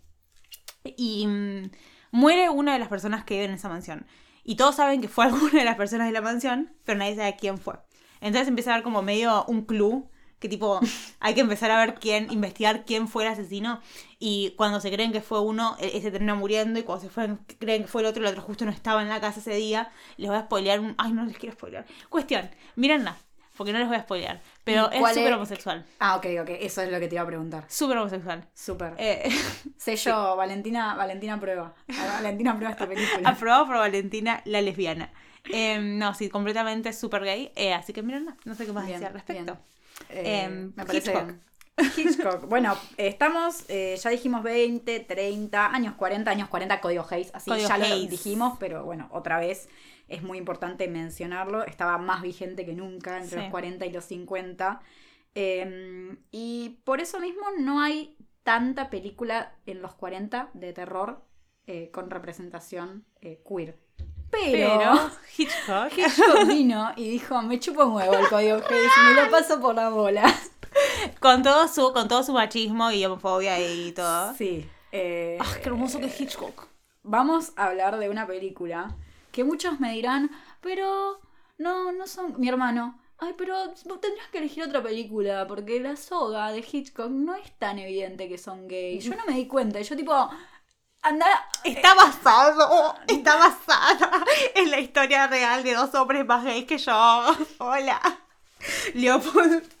Leopold y Ruth. Hola, ¿cómo están? Em, podemos, me encanta, me encanta porque el contexto es como nosotras gritando y fangirleando y la gente tipo, ¿de qué hablan? Hablamos de la soga de Hitchcock eh, de Sí. 1948, pleno Sí. código Hayes, finales de los 40 y clava esa película. Basada en la obra de teatro de Patrick Hamilton, que, que bajo el mismo nombre, que al mismo tiempo está basada en la historia real de Leopold y Loeb, no sé cómo se dice, eh, Loeb se escribe, eh, que son dos hombres eh, que se sabe que eran amantes y eh, tenían 18 y 19 años y mataron a un nene de 14, lo so- sodomizaron y lo mataron. No, ahora no es tan lindo hablar de esa Sí, película. como que ahora dicen, uh, ¿para qué eligieron esto si en realidad es una representación negativa? Eh, o sea, primero, primero, sacando eso, ¿qué te pareció la, qué te parece la película? La a mí me, me parece excelente. me pareció excelente, tipo, me quedé tipo, Chan, No. otra vez, pensé que me iban a volar. Mi Sí. hermano, tipo, ay, Yo le dije, es lo, primero, vale. es lo primero que te dije, igual, tipo real también. Esta es la otra que te dije. Igual yo le, le mencioné dos, le, no, le mencioné tres. Te mencioné The Birds, súper lésbica. eh, Strangers on a Train, súper homosexual. Y, y esta otra, Rope, súper homosexual. Te hice caso la vi, me con una. La primera vez que vi Rope, me enamoré. Me enamoré. Tanto de los personajes, pues tanto re buenos, como de, como de la Cierto. película como tal. Y creo que la vi, o sea, la vi muchas veces. Y es, es tan hermosa y nunca te, nunca te cansas de verla. Siempre encontrás algo Está mejor bueno, para ver. está muy bueno. Eh, me gusta, me gusta. Es buenísima. Eh, contextualizando. La película empieza. Dos hombres, dos bachelors, porque antes era eso, si eras- eh, era, esa era la forma de decirle a un hombre gay que era gay, todos sabían que era gay, pero nadie sabía que era gay, era- es un bachelor, es tipo un Ah, va- no sabía yo. soltero, un hombre soltero. Como que le Ah, encanta estar, viste, tipo, los que están como con muchas Sí, minas. Y es de la alta sociedad y es, Sí. es demasiado intelectual como para es, tener. es muy para tener Está- eh, está- estaba estudiando. Y el, el tipo, tipo, soy gay. Hola. Eh, estos dos tipos eh, no solo están protagonizados por actores que uno durante su vida, otro en su muerte, supimos y sabemos que eh, estaban en el colectivo, sino además, creo que tres. Porque el, el guionista. No, no, no, El porque. guionista salía, creo, tenía como un romance con uno de los actores. Sí, pero si estaba, estaba. El detective también era gay. Ay, no sé, sabes que Sí. no. Gay eh, como, como término paraguas. Sí, sí, a ver, no vamos a. Em, Cuestión. eh, son dos tipos que, que están ahí que son muy inteligentes, estudiados en Harvard, en Harvard, estudiantes de Harvard. De Y- criminología, creo. O algo así. Y mm, la película empieza con ellos dos matando a un tipo. Eh, lo, están, lo están ahorcando con una soga eh, en su casa, en un departamento hermoso, hay un penthouse divino que tienen. Y mm, empieza así, con ellos matándolo. Y después, eh, en la misma, en la misma, en el mismo momento, como en la misma película, eh, ellos guardan la soga adentro de un cajón que tienen. El cajón que, que es grandote, es como un, no me acuerdo, como los de los piratas. No, no es como un ataúd. No es como un cajón de esos que te, cuando te ponen te morís. No, mm, no Ay, sé, es como un cajón sí. gigante, pero no sé si era un ataúd, porque es muy evidente que es un ataúd y eso lo usan después de mesa. No, ataúd, ataúd no, tipo fe- féretro no se llama, que es el No que sé. ponen, bueno, La verdad eh, es que no sé. tiene- es un cajón grande. es- entra, Re- entra, entra una claro. persona Y una mayor adulta. Em, y el tipo eh, agarran y lo, lo meten ahí adentro y eso lo, lo, tipo, lo, lo usan de mesa porque van a ir un grupo de personas, entre ellos la novia del que acaban de matar, em, a una cena, a una fiesta que van a hacer en, la- en el penthouse. Porque la gente rica se a aburre y dice, "Ay, voy a hacer una fiesta. Vamos a para hacer una fiesta. charlar de temas intelectuales y demostrar que somos superiores. Es real, es el superhombre. Ellos querían demostrar que eran el superhombre y que podían asesinar a alguien y que podían crear, y cometer el crimen perfecto y que nadie los iba a encontrar. Pero tenemos dos perfiles distintos en estos dos protagonistas. Tenemos al dominante Sí. de la relación, podríamos... Me van a cancelar por hacer estereotipos. Es que la película los estereotipa bastante. Sí, Él bueno. es co- está, está como el que toma el, el el pa- el papel de líder, el papel como que el que dice todo lo que hay que hacer y como que va marcando las reglas. Y el que no tiene mucho como... No se lo nota muy afligido, ni con mucho nerviosismo o culpa por lo que hicieron. Eh, el personaje este, que es como el más protagonista quizás. Eh, ay, ¿sabes que no me acuerdo cómo se llama? No, Los sí, nombres, sí, Brandon. está Rupert y Brandon. Sí. No, Rupert es el. Philip- Rupert es el. Philip sí. y Brandon. Para, Rupert es el detective, que está protagonizado por James Stewart. Después está Brandon, que es John Doll. Y después está Philip, que es Fanny Granger. Los eh, amantes son Brandon y Philip. Sí, y Brandon es eh, como el que lleva Sí. eh, a cabo el plan y se nota que está como dirigiendo y diciéndole qué hacer todo el tiempo a Philip, que se lo nota mucho más, eh, con mucho miedo, muy ansioso, con más nerviosismo, como quizás medio como que seguramente te da a entender que, sin, que fue la idea del otro y que él nada más lo está acompañando porque es como el enamorado, ¿no? Eh, No sé. ah, eh, no sé. No, Qué no sé. interpretación de mierda. decía, Eh, no, no, pero sí, igual sí, ese como que siempre está como medio nervioso y es eh, el que, mm, nada, como que más miedo tenés y con, durante toda la película estás como, este va a decir algo, este tipo, en Es cualquier obvio momento, en cualquier momento lo- le dice tipo a cualquiera que se le, le diga dos palabras se larga a llorar, tipo, Sí. es bastante evidente. Eh, y durante toda la película es como, hay muchos momentos en los que vemos como que dicen ciertas cosas, dan a entender ciertas cosas, que si las sacas del contexto de acaban de matar a una persona, tranquilamente puedes decir, estos son una pareja que no, que como que no. ¿Cómo? Es como que No- si- no si- si- oficializa. Si, si sacas la parte en la que matan a alguien, la forma en la que ellos hablan entre ellos, Sí. siempre lo ves como medio como una pareja, ¿no? Como dos amigos Sí, a ver, solteros. eh, no es una cuestión de que yo estaba viendo esta película y ya sabía que la íbamos a ver para el capítulo de queer. O sea, no solamente realmente, como que desde que arranca. Y la tensión sexual. La tensión sexual Entre los dos. y las, inter- la- las interacciones se nota que son Sí, gente que se tiene confianza, están todo el tiempo, tipo, todos los amigos. No sé si es como que saben, pero nadie que dice viven nada. Es- es- saben que viven Pero juntos. saben que viven juntos y les dicen, ay, porque ustedes viajan mañana Claro. a la granja. ¿Qué es más gay que irse a vivir juntos a una granja? Gente, por favor. Real. ¿O no? Eh, sí, es que, es que, es que era, ese, en ese momento era muy eso. Existía la gente gay. Siempre, los actores, sí, obviamente, pero digo, los actores de Hollywood en su mayoría eran gays. Eh, gays, otra vez, como término para vos, porque en ese momento no existía el término queer, bla, bla, bla, bla. Em, todos sabían que ciertas personas eran como, sí, ah, mira, estas dos minas viven juntas viven juntas hace 30 años y tienen 32 gatos. Ay, qué buenas amigas. Todo, o sea, todo el mundo sabía la realidad de la situación, pero nadie lo admitía. Lo importante era que no lo admitas, porque cuando lo admitías se convertía en algo peligroso. Porque Sí. en cuanto lo admitías se convertía en algo que era real. Lo importante era no decirlo, Claro. ¿no? Como, bueno, bien juntos, pero qué sé yo, no sé. Eh, Eh, la película sí. es muy evidente. Es muy Sí. evidente, encima si vos sabés que está literalmente basada en ese caso real, que bueno, puede haber como una cosa de que alguien te va a decir, Ey, pero están hablando otra vez de una representación donde la pareja homosexual son asesinos, eh, qué negativo, ¿no? Pero bueno, Eh, Código Hayes. Ah. ¿qué podemos decir? Por eso la película pasó, o sea, no hay nada implícito, perdón, no, explícito. eh, implícito sí, mucho, no hay nada, pero nada explícito que diga que son pareja. Excepto el momento en el que por poco se agarra un orgasmo cuando matan a alguien. Al principio, ¿no? Sí. Sí. El- la, el- la primera escena. Pero, bueno, hay gente que te dirá, no, yo no me di cuenta. A mí, claro, a mí sí no me dicen, hola, soy gay. Porque, claro. porque los gays se presentan real. así, ¿viste? Los, los gays, lo primero que decís cuando, cuando conoces a alguien es decirle, ¿sabías que soy? Sí, sí, ¿qué Gay. sos? Eh, ¿Normal o gay? Estoy No. poniendo voz de facho, ¿no? No, por favor, gente. Yo por, por mucho tiempo, por mucho tiempo, no, por un tiempo preguntaba los pronombres de la gente y mucha gente le molestaba entonces que hacerlo. No, pero está bueno. Está re bueno, pero no, a mucha gente le jodía, era como, ¿y qué, qué voy a hacer? Y es tipo, no sé, por eso estoy preguntando, pedazo de persona Creo de que mierda. falta un poquito, un par de años, ¿no? Claro, un par de sé. décadas para, para eso, pero me, me gusta la intención. Eh, a ver, miren, gente, lo importante es que yo estoy leyendo Wikipedia y Wikipedia dice textual.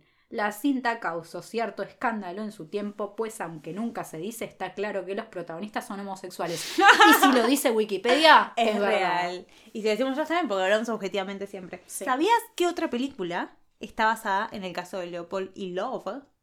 Eh, ay, creo que sí, creo que sí. Scream. Scream del 96. Hicimos un salto un poco, bueno, vamos a tener que retomar en algún momento, pero me gusta, me Em, gusta. Scream. Scream. Scream. Estoy muy emocionada al respecto. Amo Scream. Y está basada en. eh, el guionista confirmó que está basada en esa. en ese asesinato. Sí. Porque mucha gente. Ok, Scream. em- em- Scream. Ahora nos estamos empezando a meter en terreno peligroso de. ¿De qué? Son películas que para mucha gente. Como que hay pelea. Porque Rope, la hija de Drácula, son películas que casi no hay pelea. Tipo, sí, son gays. O sea, es como que la gente ya lo aceptó. Hay ciertas películas que es como que. mm, no. Hay mucha gente que es como, Es más ambiguo, quizás. Claro. Estamos hablando primero de Scream, la original, La la, 96, de el sí. 96, dirigida por Wes Craven. Después están las. ¿Cuántas Scream son? Cinco, ¿no? 38.000. No, más. No hay cuatro que son las. O sea, las cuatro originales están dirigidas por Wes Craven. Y después está la. la Salió la nueva. salió la nueva. Esa es la cinco. Si y no está me también, equivoco. está, en lo, está la serie. Sí. Hay como un par de cosas. Y en 2023 sale Scream 6. Hay un Eh, montón. Anoten. Hay un montón. Sí. Está Scream 4 con la escena eh, más cool de las escenas que le dice. No, you can't, you can't. eh, hay reglas para esto. Soy gay, tipo, no me mates. Em, pero en la primera de Scream tenemos a nuestros dos personajes, Billy y Stu. eh, Eh, Tipo, y lo que hacen es como. O sea, Scream es. un- por si no la conocen, no creo que nadie no conozca Scream, pero bueno, es una película que, está- que usa mucho los estereotipos del género de terror, del cine de terror. es una sátira de Es terror. una sátira. Como que constantemente está. eh, es muy meta, está constantemente como hablando de otras películas que hicieron tal cosa y otra. Es como que. Es constante. Y mm, tenemos estos dos personajes que están como obsesionados con, eh, las- con, las- con el cine de terror y deciden eh, matar gente, tipo, eh, bajo el coso de Ghostface. y. Sí. En realidad, o sea, digo, en la primera película tenés. A ver, sí, en Scream se habla mucho, está todo el tiempo parodiando y, sati- y satirizando, ¿se dice satirizando? Ah, eh, los eh, slashers. Sí. Y es Wes Craven que hizo Pesadilla, o sea, hablando de su misma película y hablando todo el tiempo de Halloween también, por ejemplo. Eh, en la primera película, más allá de que se habla mucho de eso y del slasher y las reglas del slasher y quién debería morir primero y si haces esto y que la virgen, que la no virgen, etcétera, etcétera, etcétera, hay como una razón eh, que se explica ¿no? al final de la película de por qué uno de los dos protagonistas hace lo que hace a la protagonista, Sí. mujer. Pero en realidad ese es Billy, porque Sí. Stu no parece tener... eh, Stu- me encanta porque eso, Stu Billy, Billy es como... ¿Vamos a spoilear Scream? Sí. Obvio. No, Bueno, no sé es si es como-. O sea, por lo que vos le hiciste a mi mamá y que qué sé yo, y qué sé yo, bla, bla, bla, bla, bla, bla, bla, bla. No, lo que vos le hiciste a mi papá, a mi mamá, La, ma- la de madre ella de es ella, a la familia de él.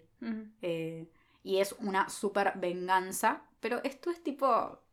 Ese Yo tipo, lo ayudo I'm in porque- for the ride porque estás buena. Sí. Para Digamos. mí es tipo.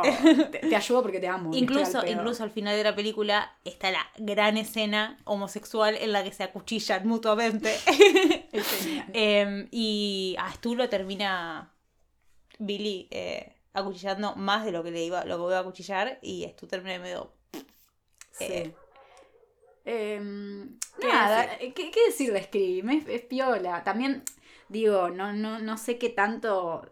Si vamos a hablar de, de esta idea de bromance, ¿no? Ese término de amigos, eh, que son en realidad que, que es como una amistad entre hombres, generalmente digo por esto bromance, que se acerca mucho o roza mucho eh, la relación romántica. Claro, o porque yo creo que pasa del romance con Scream. Primero, Sí, el sí, pero, hablar de bromance como tal, que es Ah, como sí. un estereotipo también muy común durante los 80 y los 90 en el cine de terror. Sí. Con Pesadilla 2 también pasa. Sí, es un poco más evidente. Eh, pero el, el guionista, primero, para cerrar Scream, el guionista confirmó que era medio homoerótica esa relación. Y además, escuchame una cosa, Billy, antes de matar a la novia, cita a Norman Bates, lo cual no hay un personaje, Norman Bates de Psycho también, de Hitchcock, no hay un personaje más LGBT.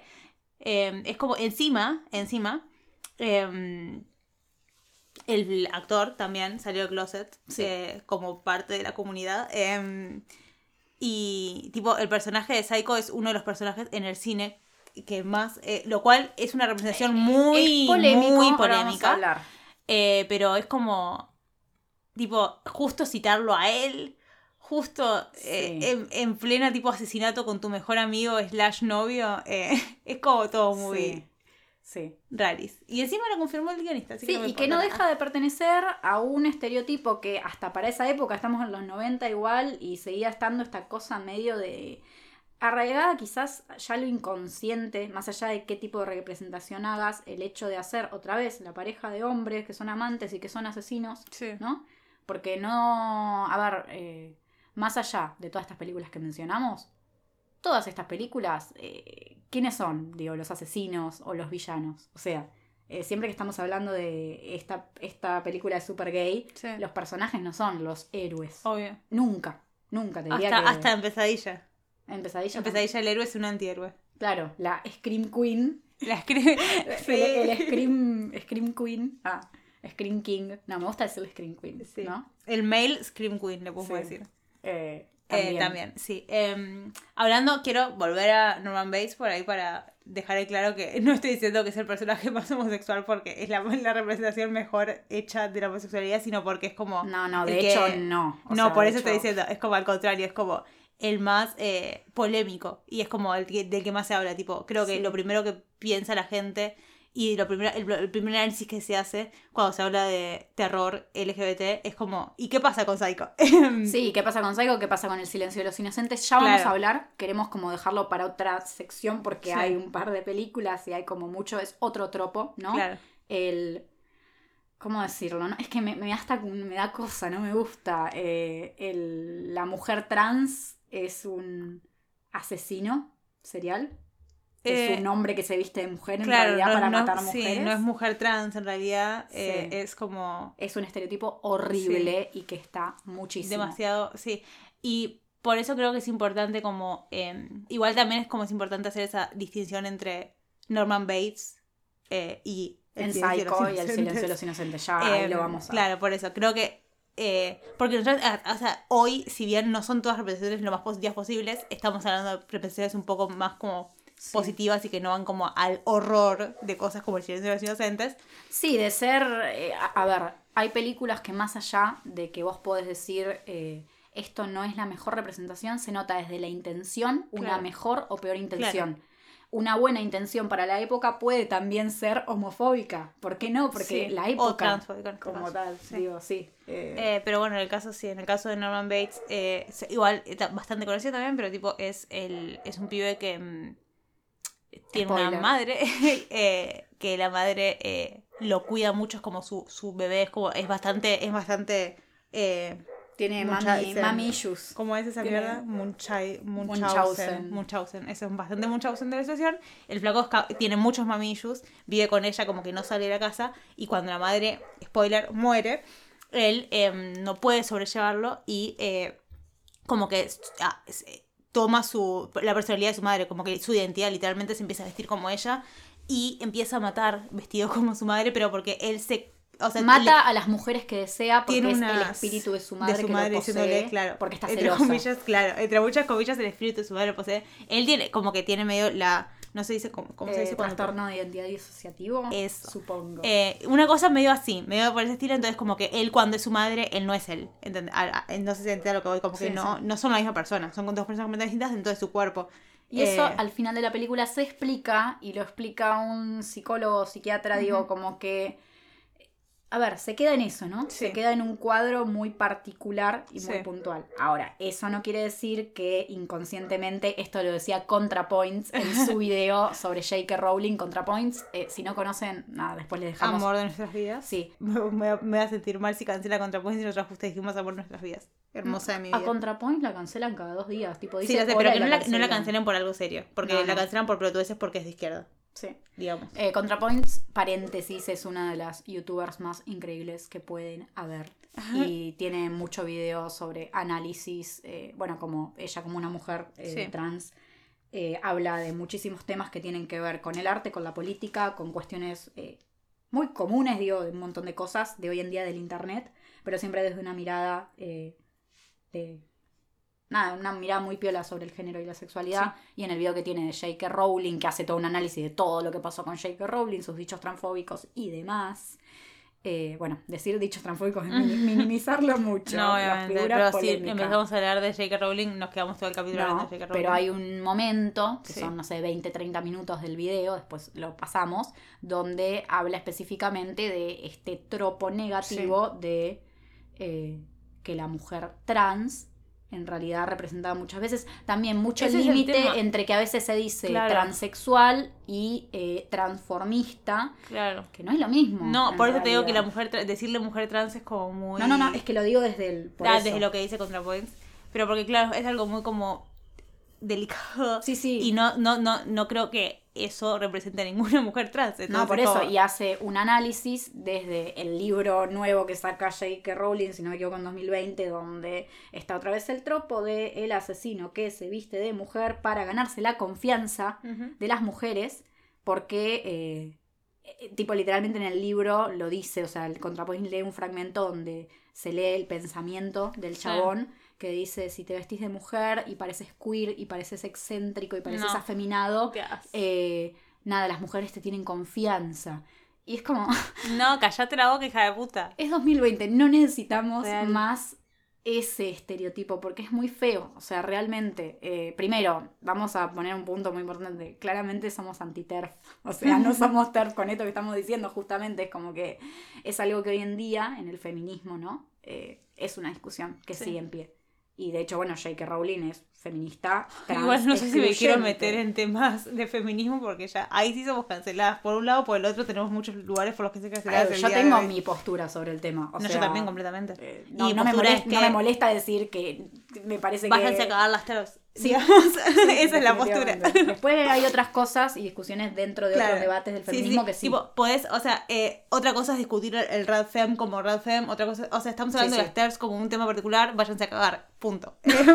A otro tema, por favor, eh, que me, me pongo. Nada, lo que decía es que analiza a partir del libro, dice, bueno, revisemos la historia del cine. Claro. Y agarra psicosis diciendo, y que psicosis realmente no, no, no lo considera transfóbica, pero sí marca un punto. Dice, mal- la intención no es mala, la película es increíble, la Total. película no es transfóbica como Total. tal, pero imagínense qué debe haber sido que una de las escenas más famosas de la Del historia cine, del cine totalmente. sea eh, un hombre vestido de mujer acuchillando a una mujer. O Sí, sea, totalmente. eso queda en el inconsciente y está Totalmente. muy piola el análisis que hace, así Sí. que recomendable. Y también que sepan que no somos trans, así que no podemos hablar del tema, así que no lo hablamos tan como porque por- digo, no lo estamos hablando tan puntualmente como otros temas que podemos, que sentimos que por ahí tenemos un poco más. Sí, sí, no, no nos metemos tanto Claro. porque vayan a ver el video contra no es Points, nuestra es una mujer sí, trans, ella no es puede nuestra lucha, del tema. no es nuestra Literal. lucha. Em, pero estamos completamente a favor de la lucha. Em, cuestión. Eh, Volviendo al tema, vamos a relajar. a relajemos. Billy, que cita a Norman Bates y creo que es un eh, nada es como no sé tiene hay muchos momentos en la película que ellos dos actúan como más que amigos o más de lo que se podría esperar de amigos. Y como que es tú más que nada, más que Billy, lo, eh, con eso concuerdo, mucha gente dice, pero Billy tiene novia, podría ser bisexual, pedazo de pelotudo. Pero además de todo, em, Stu es bastante como estereotípicamente, si bien eh, como un millón de veces eh, se quiere levantar pidas y todo, eso no quiere decir que no le puedan gustar los hombres también. Sí, tiene, sí, tiene rasgos tanto físicos como de personalidad que son estereotipados. Estereotipados. eh, muy de los 90, ¿no? Sí. De estereotipo gay. Entonces. Pero, a ver, estamos hablando, todas estas películas, las que más mencionamos, digo, no, no es que tiramos nada más el nombre, sino que estamos hablando. Spoilers, son películas increíbles. Mal. Posta, todo. Estamos hablando de peliculones, eh, cada una en su época y en su estilo, ¿no? O sea, Scream es increíble, La Soga es increíble, Psicosis es increíble, eh, La hija de Drácula. Así que hoy sí no vamos a hablar de películas malas, ¿no? Cuando alguna a veces tiramos alguna No, medio... Creo que hoy tengo todas cosas positivas que decir. Bien, necesitábamos, Em. es un podcast muy, muy positivo, teníamos muchas ganas. Y Eh, ahora... em, La película más gay me de la los 90, historia. así que vamos un poco más para atrás otra vez, ya que hablamos de Wes Craven. Ah, sí, para un cachito antes, yendo más para atrás, ya que no tenemos películas de esta época que voy a decir, me parece igual importante mencionar mínimamente para contexto. eh, ya entre los 50 y los 60, Guerra Fría, después de la Segunda Guerra Mundial, la representación eh, LGBT y queer va más enfocada a el tema de el miedo al comunista y está esta cosa del puto comunista, ¿no? Literal, o sea, de los homosexuales y de los comunistas. Sí. Eh, y todo relacionado como lo mismo y el tema también de, en este momento sobre todo es cuando se empieza más que nada a hablar del tema de eh, las personas eh, queer como pervertidas y el tema de la perversión. Se habla mucho de esto, se relaciona mucho eh, el estereotipo del homosexual que es pedófilo, es muy de esta época, Sí. eh, por una cuestión digo social, de la Guerra Y Fría, etcétera. después, después de un tiempito, no mucho tiempito, viene el el SIDA, SIDA. a cagarnos más la vida. Sí, así que bueno, es importante tener eso en cuenta. 50, 70, eh, de los 50 a los 70 estamos más que nada con esto y en los 80 viene Ese. eh, Y todo esta... Es, es, es triste porque eh, lo que hace la. Eh, el, como la, la derecha más ultraderecha y tipo la. Se me fue completamente el nombre. ¿Los fachos? eh, no, los conservadores. Eso, lo que hacen los conservadores es agarrar. Son cosas tan que no, no, o sea, con las que no te puedes meter. Y las agarran y las, las llevan como un extremo de, de odio y de tipo violencia tan grande. Y es como, me da un poco de bronca, porque es como. Había muchísima gente, o sea, gente muriendo, gente tipo afectada, o sea, muy duramente por estas cosas. Y los pelotudos no tenían nada mejor que hacer que relacionar eso con. Ah, si sos gay te vas a morir, sos gay, sos un hijo de puta, sos gay, sos de, esto, sos... Es como... Sí, o sea, pareciese que, pareciese que no evolucionamos eh, Es tipo- 500, 600, 1000 años para que vengan a decir, ay, el SIDA les agarró porque ser homosexual está mal, entonces es una enfermedad de Dios. Por poco había mucha gente que Teresa de decía Calcuta eso. decía eso. Eu odio a... No, agarró el SIDA y dijo, cuando le preguntaron, ¿vos crees que el SIDA es una enfermedad eh, para los homosexuales que Dios le trajo a los homosexuales porque están haciendo las cosas mal? Sí, yo creo que todo lo que hace Dios tiene una razón de ser... Teresa de Calcuta, la, la madre de todas las madres, Bueno, la mujer ver, pacífica. Que no fue la única. Que, Ya que sé, nada más quiero decir pero me eso. molesta que la gente No la dejemos como figura de la representación. Pero de- me molesta que la gente Calcuta diga, "Nu- nunca hizo nada mal, es, es una diosa, es una persona que, que no tiene mal en su cuerpo y la mina agarró y culpó a...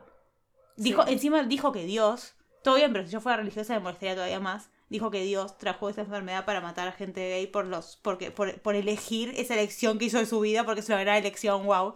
Eh, Y molesta. bueno, no sabía exactamente eso. Sí sabía que la madre de Teresa de Calcuta es polémica. No era tan buena No- como no era, decían no era que cuando, era. cuando nos enseñaban en el colegio. Cuestión. Eh, Dios. Eh, bueno, sí. Em, Pero ten en cuenta eso y que sí. nada, a mí me pareció muy interesante. eh, Acá, como no lo mencioné todavía y no puede ser, quiero mencionar que, al menos yo, que no tengo tanta información y no tenía como tanto conocimiento antes de grabar este capítulo, más allá del interés personal por el Sí. tema, eh, me sirvió muchísimo eh, la referencia de un libro que leí casi todo eh, para el podcast, que se llama Scream Queer de Javier Parra, que es, por lo que entiendo y por lo que estuve investigando, uno de los pocos, si no el único, casi único, eh, libro tan específico sobre el tema que trata específicamente la representación queer en el terror en español. Español. Porque sí, es verdad que hay varios libros en inglés, pero bueno, yo como persona que le cuesta leer en inglés, me hizo muy bien poder como informarme a partir de esto. Y hay como mucha cosa sobre todo de la historia y de este libro va eh, década por década, entonces es como que está muy bueno porque en cada década trata un estereotipo o un tipo de representación y bueno, menciona muchísimas películas, hay muchísimo cine que acá estamos, eh, no sé, obviando o dejando pasar o no mencionando porque realmente se haría eterno, pero bueno, eh, si pueden leer y conseguir el libro, eh, háganlo porque está muy, muy, muy viola. Sí. Y La verdad es que no sé porque no leí, pero Bueno. confío en tu. co- confía en mi criterio, confía en mi Eh, criterio. Sí, muchas de las cosas que, que, que, que yo te dije que sabía, eh, vos también me dijiste que sabías por ese libro, así que creo que tiene como bastante información piola y Sí. Eh, me, tenemos dos películas que son dos slashers específicamente, de las que quiero hablar antes de hablar de películas más actuales. Eh, tenemos eh, Sleepaway Camp y Expedition Street. Empezar por la que quieras y más te guste. Eh, y me gustaría empezar, o sea, me gustaría hablar de Pesadilla un buen rato porque eh, mirá que yo ya sabía que Pesadilla 2 era considerada la película de terror más gay de la historia, pero bueno, nada, se ve que cuando la vi yo me acuerdo que vi toda la saga de Pesadilla cuando tenía 12, 13 años, que mi viejo me dijo, vamos a ver esto y vas a ver todas las películas, tipo una por día, toda la semana. Y nada, yo fan, pero no me acordaba de lo gay que era esta película, o sea, en serio, tipo, no, ni siquiera me la acordaba como tal. ¿Querés dar la data? Eh, sí. Pesadilla 2, estamos hablando de la película del 85. Eh, la historia es de Wes Craven, pero esta está dirigida por Jack, eh, Jack Shelder, o Shoulder, perdón. Eh, la primera, que es del eh, 84, sí está dirigida por Wes Craven, Sí. y la idea original y toda la saga de Pesadilla, bueno, es su idea. Está protagonizada por Mark Patton eh, como Jesse, que bueno, también tiene todo un tema con la película y lo que representó la película para él en su vida personal también, porque bueno, él también es parte de la comunidad y durante muchísimo tiempo tuvo un... Nada, la película literalmente lo sentenció y lo hundió y después no consiguió laburo en casi Claro. ningún lado en Hollywood. Sí. Eh, de hecho, hay un documental que salió hace relativamente poco, es de 2019, que se llama Scream Queen, My, My Nightmare on Elm Street, mi pesadilla en Elm Street, que no lo pude conseguir. O sea, no lo pude conseguir eh, con subtítulos en español. También lo busqué en inglés y tampoco como que no me cargaba, me decían esas páginas Sí, sí, que era tipo... eh, Te carga un montón y después te dice, tenés que poner no, que pones play contraseña". y te aparece la Fox. Y vos decís, Ah, sí. no estoy Mm, viendo algo de la. Fox, no me mientas, no funciona así. Al toque te dice tenés que pagar. Sí. Eh, bueno, nada, que es un documental donde se habla mucho de lo, lo- lo importante, digo, que fue la Sí. película, todo lo que representó, y sale a hablar el actor contando el proceso que tuvo que hacer para aprender a amar a su personaje de la película y a la película como tal. Porque, eh, bueno, en ese momento Sí, creo que estaba en el armario y fue como todo El un proceso. Ah, Eh, quiero nada más decirles que la película, la primera conversación entre Jesse y Freddy es Freddy diciéndole, Daddy can't help you now, Daddy, eh, papá no te puedo ayudar ahora. Y lo segundo que le dice es, I need you, Jesse, te necesito, Jesse. Y mientras le corre el pelo de la cara con una de sus garras, y Jesse se tira contra la pared y suspira como, ¿cuál, ¿Cuál cuál de película porno? ¿Cuál fanfic de, de totalmente? así empieza, tipo, así, esa es la primera interacción entre Jesse y Freddy. Eh, esta película fue algo, ¿no? Fue, fue, Fue algo. No, no, pero digo, sobre todo porque, digo, el año, un año antes había salido la primera de Pesadilla, que es increíble. Y hay como, tenés muchos fans, digo, de la saga como tal, que te dicen, la segunda película es rara, porque rompe con este esquema primero. En general, en ese momento, sobre todo en los 80, la Scream Queen era, era eso, Ella. eh, ella, una mujer Una reina. eh, una reina, ¿no? Tenemos a cosa, ¿cómo se llama? Eh, Jamie Lee Curtis, por Sí. ejemplo, ¿no? Como Scream Queen por excelencia, con Halloween. Pero estaba todo este estereotipo, digo, no, no negativo ni positivo, o sea, estaba ahí. eh, y en la segunda película aparece Jessie como protagonista. Y Jessie es una Scream Queen. Y es raro que él cumpla ese papel, ¿no? ¿Cuántas Ya veces gritará sí. en esa película? Grita, amo como grita. los Amo, gritos. Amo, como grita. La, la primera vez que lo que lo que Jessie aparece es por su voz y es con un grito, porque es cuando la familia está desayunando abajo Sí. y ese grito de él y después Fuera lo del vemos. sueño. Sí. Es Em, verdad. Y es tipo. Y encima, ya de por sí, la portada dice. Es Jessie abrazando a la novia, mirando a la, mirando al espejo, tipo la abraza como que no me interesa lo que estoy haciendo, estoy mirando al espejo, que me veo a mí convertido en Freddy, y arriba dice, el hombre de tus sueños Sí. está de vuelta. Hay un tema con eso, ¿no? Porque en la mayoría de películas de pesadillas, si bien tengo que repetir un poco la saga basándome en la primera, que es la que más tengo vista y revista otra vez, eh, nada, o sea, es- tenemos protagonistas que Freddy los empieza a perseguir en sus sueños y ellos no tienen que dormir porque Freddy los va a matar. Sí. Acá pasa algo distinto. El protagonista, Freddy no quiere matar al protagonista. Freddy quiere que el protagonista se convierta en él o que haya una Quiere especie de fusión. quiere estar adentro del protagonista, Valdecilo. Quiere estar adentro del protagonista. No me animé, no me animé. Era, era demasiado gay. me- me- no, no, yo no puedo. Mis papás escuchan este podcast. ¿Qué haces? Dios santo. Em, no, totalmente, es tipo. Eso ya es distinto, ¿no? Marca un. Sí, como. Freddy, la primera vez que Freddy no quiere matar, sino que quiere ser eh, con el otro. Sí, y otra vez, acá puede haber una lectura que para mí sería. No, no estoy siendo equivocada, pero yo no la veo tan así. Esta película sí me parece una representación dentro de todo positiva en el sentido de que, ya te digo, está toda esta cosa de otra vez el chico, que hay toda una metáfora con la homosexualidad y con los asesinos y que va a matar. sí. Pero acá la veo más como una película realmente de eh, que trata de representar desde lo eh, desde el subtexto Sí. eh, lo que es estar en el closet. Y creo que eso es algo que marca algo distinto a simplemente decir historia de un homosexual que eh, es asesino, ¿entendés? Eh, eh, Sí, el tema es que la metáfora es bastante como negativa y violenta, pero entiendo lo que te ah, vas a... Tipo, literalmente es la metáfora de Yo la una vi persona distinta que... la, pe- la película. Claro, es una persona que onda no se siente aceptada ni por sus padres, ni Sí. por la sociedad. No, como que no tiene muchos amigos. El primer amigo que tiene encima siendo Grady. Hola. Pero digo, eh, Hablame de bromance, hablame de esos dos sí, ¿eh? Si vos me decís en Scream, no sé, porque es tú y Billy no interactúan. por ahí Stu le tiene más ganas a Billy que Billy y Stu, Stu y Billy no interactúan tanto en la película hasta el final. Sí. Estos son lo más... Dios Ah, santo, desde el primer momento. Sí, literalmente no hay una escena con Grady en la que no haya. Literalmente, explícitamente estén hablando de sexo. Porque si Grady lo único que hace es hablar de sexo. El único momento en el que no hablan de sexo es cuando están en la cafetería peleando como una pareja casada. después de que Grady lo invite, de que Grady lo invite a una cita. O sea. Sí. ¿De qué me estás hablando? eh, Pero es cuestión, muy- Eh, a lo que ves a que, eh, a lo que iba era que es la metáfora esta del pibe que está luchando con si salir o no del closet, que está como luchando entre eh, la chica que, que con la que podría estar, la, la vida que podría tener, la vida tipo perfecta, entre comillas, tipo el sueño americano del flaco con su novia, qué sé yo, o eh, el flaco cayendo en sus deseos más eh, escondidos, eh, que serían Freddy. su homosexualidad. O sea, en Em, Freddy Krueger. Claro, Freddy bueno. representando esos deseos. La verdad, no sé si técnicamente es un peliculón.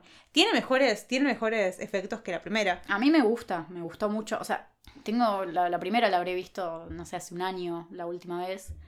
Eh, No, no sé si te puedo decir que Pesadilla 2 es mejor que la 1, pero me gustó muchísimo Pesadilla 2 y nada, la miré con mi hermano, mi hermano Sí. le encantó porque nada, y esta había sí visto sé la que 1. es, esta sí sé que es. Mi hermano estaba como, ¿cómo puede ser tan gay esta película? Y yo tipo, gracias. No, pasa que, a ver, acá sí hay escenas, digo, implícitas, eh, explícitas, Sí.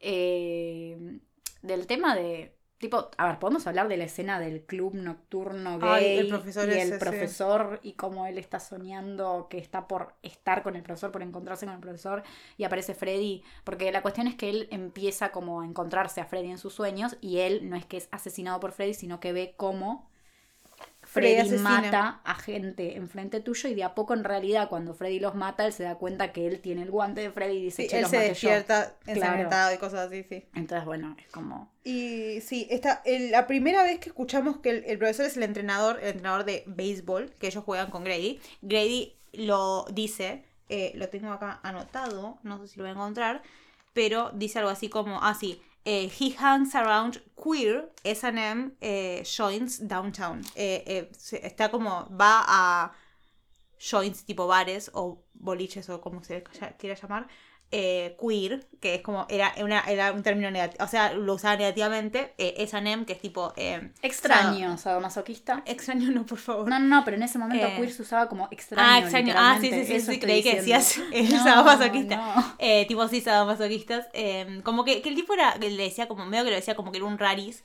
eh, pero que era como que, que era un raris desde el sentido de que era como que exploraba su sexualidad, ¿no?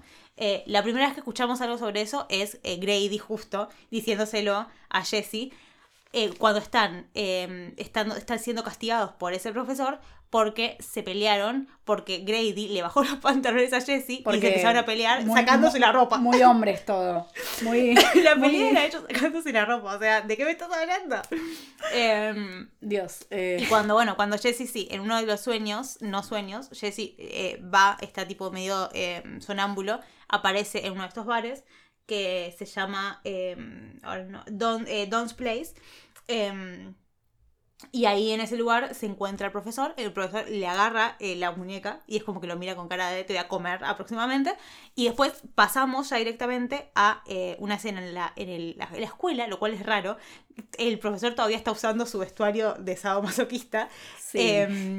Y eh, y vemos es a menor Jessie y correr, él no, sí. así que bueno, Raro, polémico, raro. pero saquemos eso, Sí, ¿no? sí, O sea, obvio. saquemos Jessie eso. corriendo como, como que lo, lo, lo retó y lo está, lo está castigando a mitad de la noche en el colegio eh, porque él estaba en un lugar en que no tenía que estar, ¿no? Siendo menor y etcétera, tomando cerveza. Em, y después vemos que le dice, bueno, listo, anda a bañarte. Y lo, lo primero que hace el profesor cuando él se va a bañar es agarrar dos sogas de saltar, que vos ya sabés que tipo, ¿para qué carajo vas a las sogas de saltar? Más que para atarlo. Y eso no lo termina de confirmar cuando Freddy lo, lo ata por las muñecas y lo lleva al profesor arrastrando hacia las duchas donde está Jessie.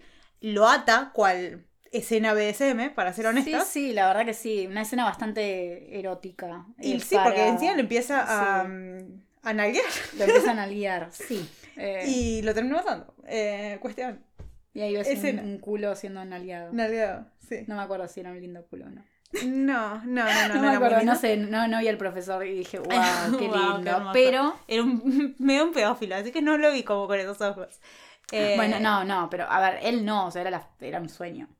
Era como... Nunca, nunca, nunca sabes en esa película, porque él, eh, Jesse en realidad está despierto, pero cuando lo Sí, mata está despierto. Es verdad. Polémico. Bueno, no importa, nos quedamos con estas cosas de esa escena puntual que vos relatás, creo que es como la más evidente o la más obvia de escena con una. No, con una lectura queer. En No, realidad, una no, escena no. donde se muestra, digo. Esa no es la más evidente. Ah, no, no, no, no. Sé, sé, Esa sé. no es la más evidente. ver, dale. ¿Puedo hacenos- contarla? Hacenos los honores. Dale. Eh, al- cuando está por terminar la película, eh, falta media hora para que termine, viene la escena más triste, pero también la más linda de la película.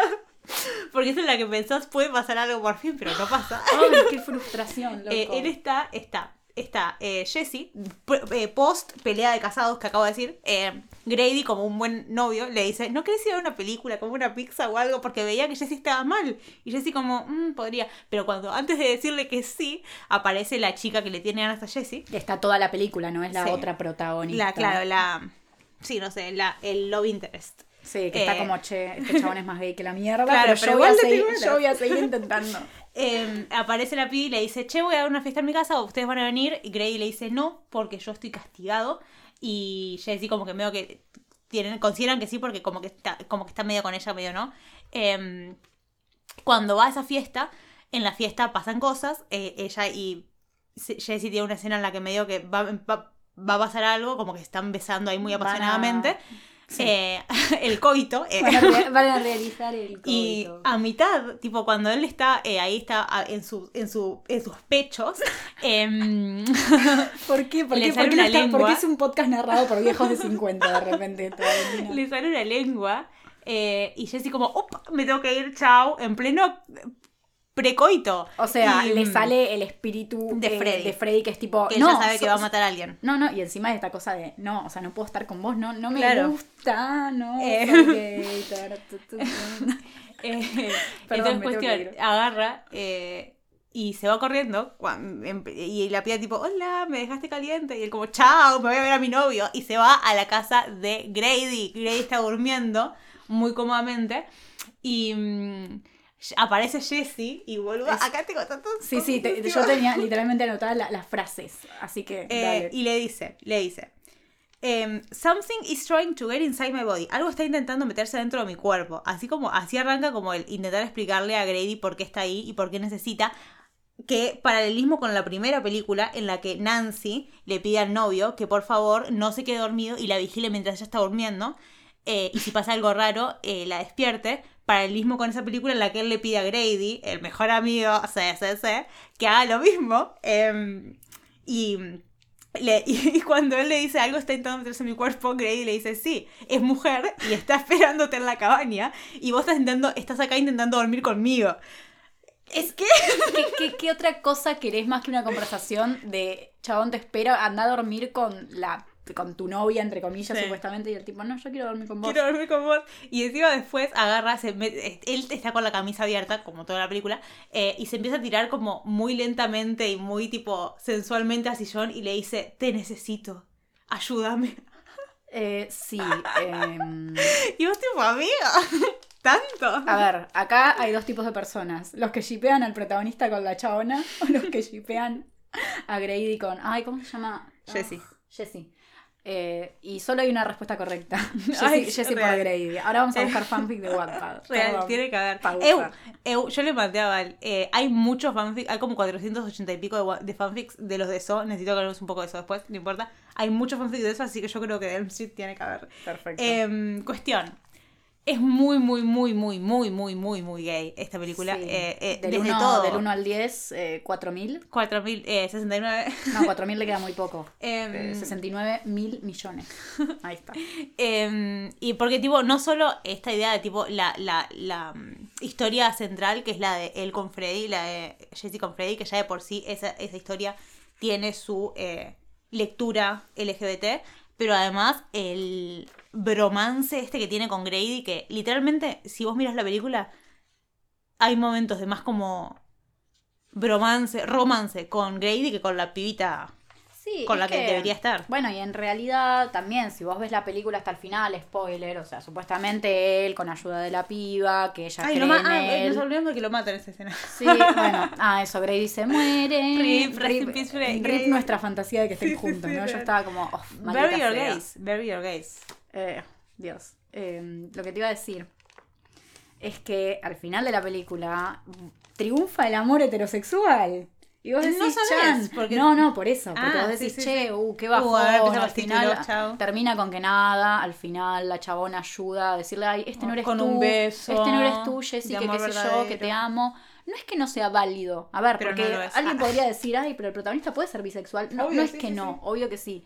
Pero hay toda una cosa, ¿no? Como de este triunfo de lo hetero por sobre eh, lo Como que medio que, medio que, sin quererlo él, porque él no es el que decide, pero em, es obligado a eh, ir para el lado de la Sí. el American Dream en vez del para el otro lado, que eran las dos opciones que tenía, ¿no? Y cuando todo parece que está como ay, todo bien y el chabón está bien, está la escena final, como la mayoría de las pesadillas, Sí. ¿no? Que termina con que. ¿Cómo empieza? Freddy no? no estaba tan muerto. Eh, no, Freddy está y Freddy está manejando el autobús escolar y va a llevarlos a todos a que se estrellen y mueran. A ver, yo ahí lo vi como, bueno, ok, se nota que es como un...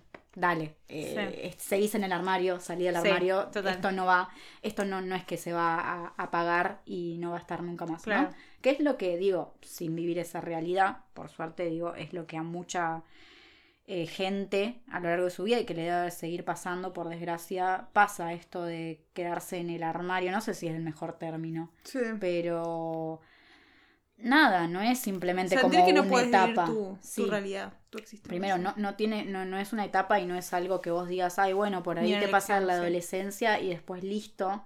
Eh, es algo tipo reprimir lo que vos sos en Sí. general, digo, tu identidad de género sexual y etcétera, es algo que puede traerte consecuencias para toda la vida, aunque Ujú. tengas 88 mil años y te estés por morir. O sea, en Sí, serio.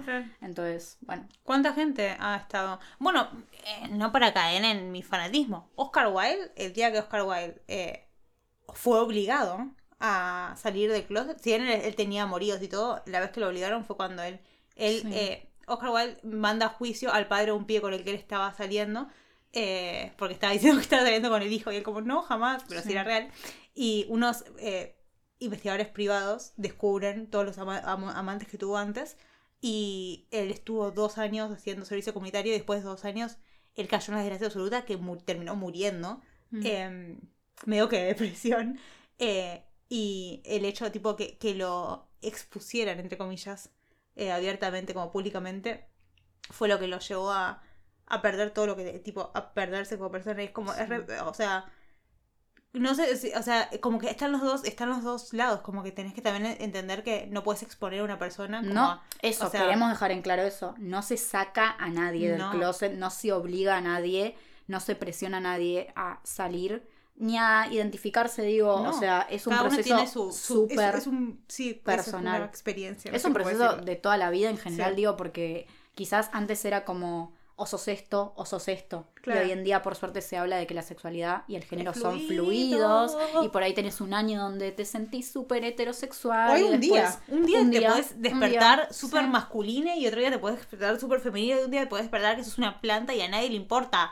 Eh, Eh, anyways. La cuestión es que más allá de lo que te pase y en qué época de tu vida estés, en qué edad, en qué situación, es algo que tiene que decidir une, Sí. ¿no? Y creo que es importante y que igual está bueno eh, visibilizar, hablar del tema, hacer este podcast, eh, es- eh, mirar a tal youtuber, mirar tal video, leer tal libro, pero más allá vos podés tener toda la información del mundo y estar en tu cabeza como súper preparada para salir y si no lo querés hacer es una decisión tuya, así que fin. Em, pero, sabiendo esto, Jessie era gay. Ah. Jessie, Jessie, sí. Sí. Eh, cuestión, eh, esa fue una gran película que creo que, bueno, como decía Val, no sé si eh, la metáfora fue la mejor, pero que es una de las que mejor lleva esta idea de tipo Sí. personaje y repetir que no es, eh, no es el héroe, es antihéroe. Hoy, otra vez, no, el héroe nunca puede ser gay. Pero, si tenemos que decir algo, es una de las primeras y pocas películas donde, aunque sea, se habla de protagonista. Es el protagonista. Eh, digo, Va, es algo. no, para de todas las que mencionamos eh, son protagonistas. Uh, es verdad. Uh, para gente le hice mal. Bueno, eh, sí. Eh, Bueno, pero no, es donde más cosas. ambiguo digo, Sí. está la cosa. No, no es presentado como un villano desde el principio. Sí. Si eso se puede decir. o como que. No sé, no sé qué quería decir. importa. Quería, quería eh, defender. A ver, también es verdad que eh, cuando digo uno investiga sobre estas cosas y después ves, también un poco. vale mucho la opinión de cómo se lo toma la mayoría de la comunidad. Eso Y la realidad es que esta película está abrazada Claro. y muy querida y muy como apropiada. Me está llevando por un lado que no querés ir. Ay, ¿qué, qué vas a decir? Ay, sí, sí, sí, sí, sí, sí, sí, sí, sí, ya sé, ya sé. Hablando de comunidad, hablando de que estamos hablando del LGBT, que es una comunidad, y eh, somos personas que lamentablemente tuvimos una historia de mierda, que fue, fuimos eh, invisibilizadas, fuimos calladas. Eh, hay algo muy importante que es que, a que algo no se vea eh, no implica que no exista, sino que eh, no se hace ver. Y desde ese lado, muchas veces agarramos películas o series o libros, etcétera, que no son eh, necesariamente abiertamente, explícitamente homosexuales o que ni siquiera, o homosexuales o LGBT en general, ni siquiera tenían la idea de serlo.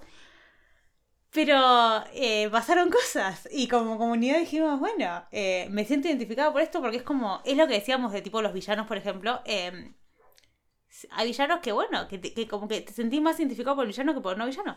Y hay películas que te hacen sentirte como que, wow, esta película me está hablando como persona LGBT. Estoy hablando específicamente de So, dirigida por James Wan. ¿De No te lo puedo creer, no te lo puedo- yo no te lo puedo creer, yo estaba emocionada. qué querías hablar vos? Yo quería hablar de Rocky Horror Picture Show, te odio, te odio con toda mi vida. Eh, So. igual, igual de- ¿por, qué, por qué me sorprende? Eh, pongamos tu paréntesis, escúchame, si no hablamos de Rocky Horror Picture Show me voy a largar Amor, a llorar. sé, y también tenemos que hablar de Sleepaway Camp. Tenemos un montón de cosas de las que hablar. Sí, pero So. eh, prepárense, prepárense para que estamos para rato. Sí, a Ok. ver, presenta tu, tu, tu, tu hipótesis. hipótesis, sí. está bien, sí. Es así. No sé por qué. A No ver. me pregunten por qué. Eh, la comunidad de Tumblr decidió un día que los protagonistas de So. De la eh, primera. De la primera So. eh, Patrick, eh, creo que se llama. Y. ah, para que- No me acuerdo los. Ay, Tengo los nombres. que tengo los encima nombres, la vi hace poco. Em, los protagonistas, que son los dos pibes que aparecen, que están en el baño, eh, encerrados, porque los encerró nuestro villano, Adam y Lawrence, nada que ver. Eh, son gays. también, no solo ellos, sino también la pibita, la, la que se, como que de- decide que... Como Ah, la- Amanda. Amanda. Amanda, sí. El- Amanda es la, la, como la número uno lesbiana para todo el mundo. Y Eh, Amanda, eh, yo de ahí te lo. No sé por qué. Estas cosas son como agarrarlo donde quieras, ¿no? Sí, Anda sí, a chequearlo a la concha de tu madre. Pero. ¿Vieron, ¿Vieron Wikipedia? Que en Wikipedia les dije que la soga dice. Sí, Eh, sí, sí. Wikipedia lo confirma, que lo pueden buscar. Bueno, si van a Wikipedia y buscan Nadie solo lo primero que les va a aparecer, es lo que dice Valentina. Sí, Dijo que, nadie eh, nunca. Pero bueno. Bueno, es que sí, esta, esta idea como que la, la gente hace fancams. Los de So, yo me acuerdo, porque el día que lo hicieron yo lo subí a mi historia de Instagram muy emocionada al respecto.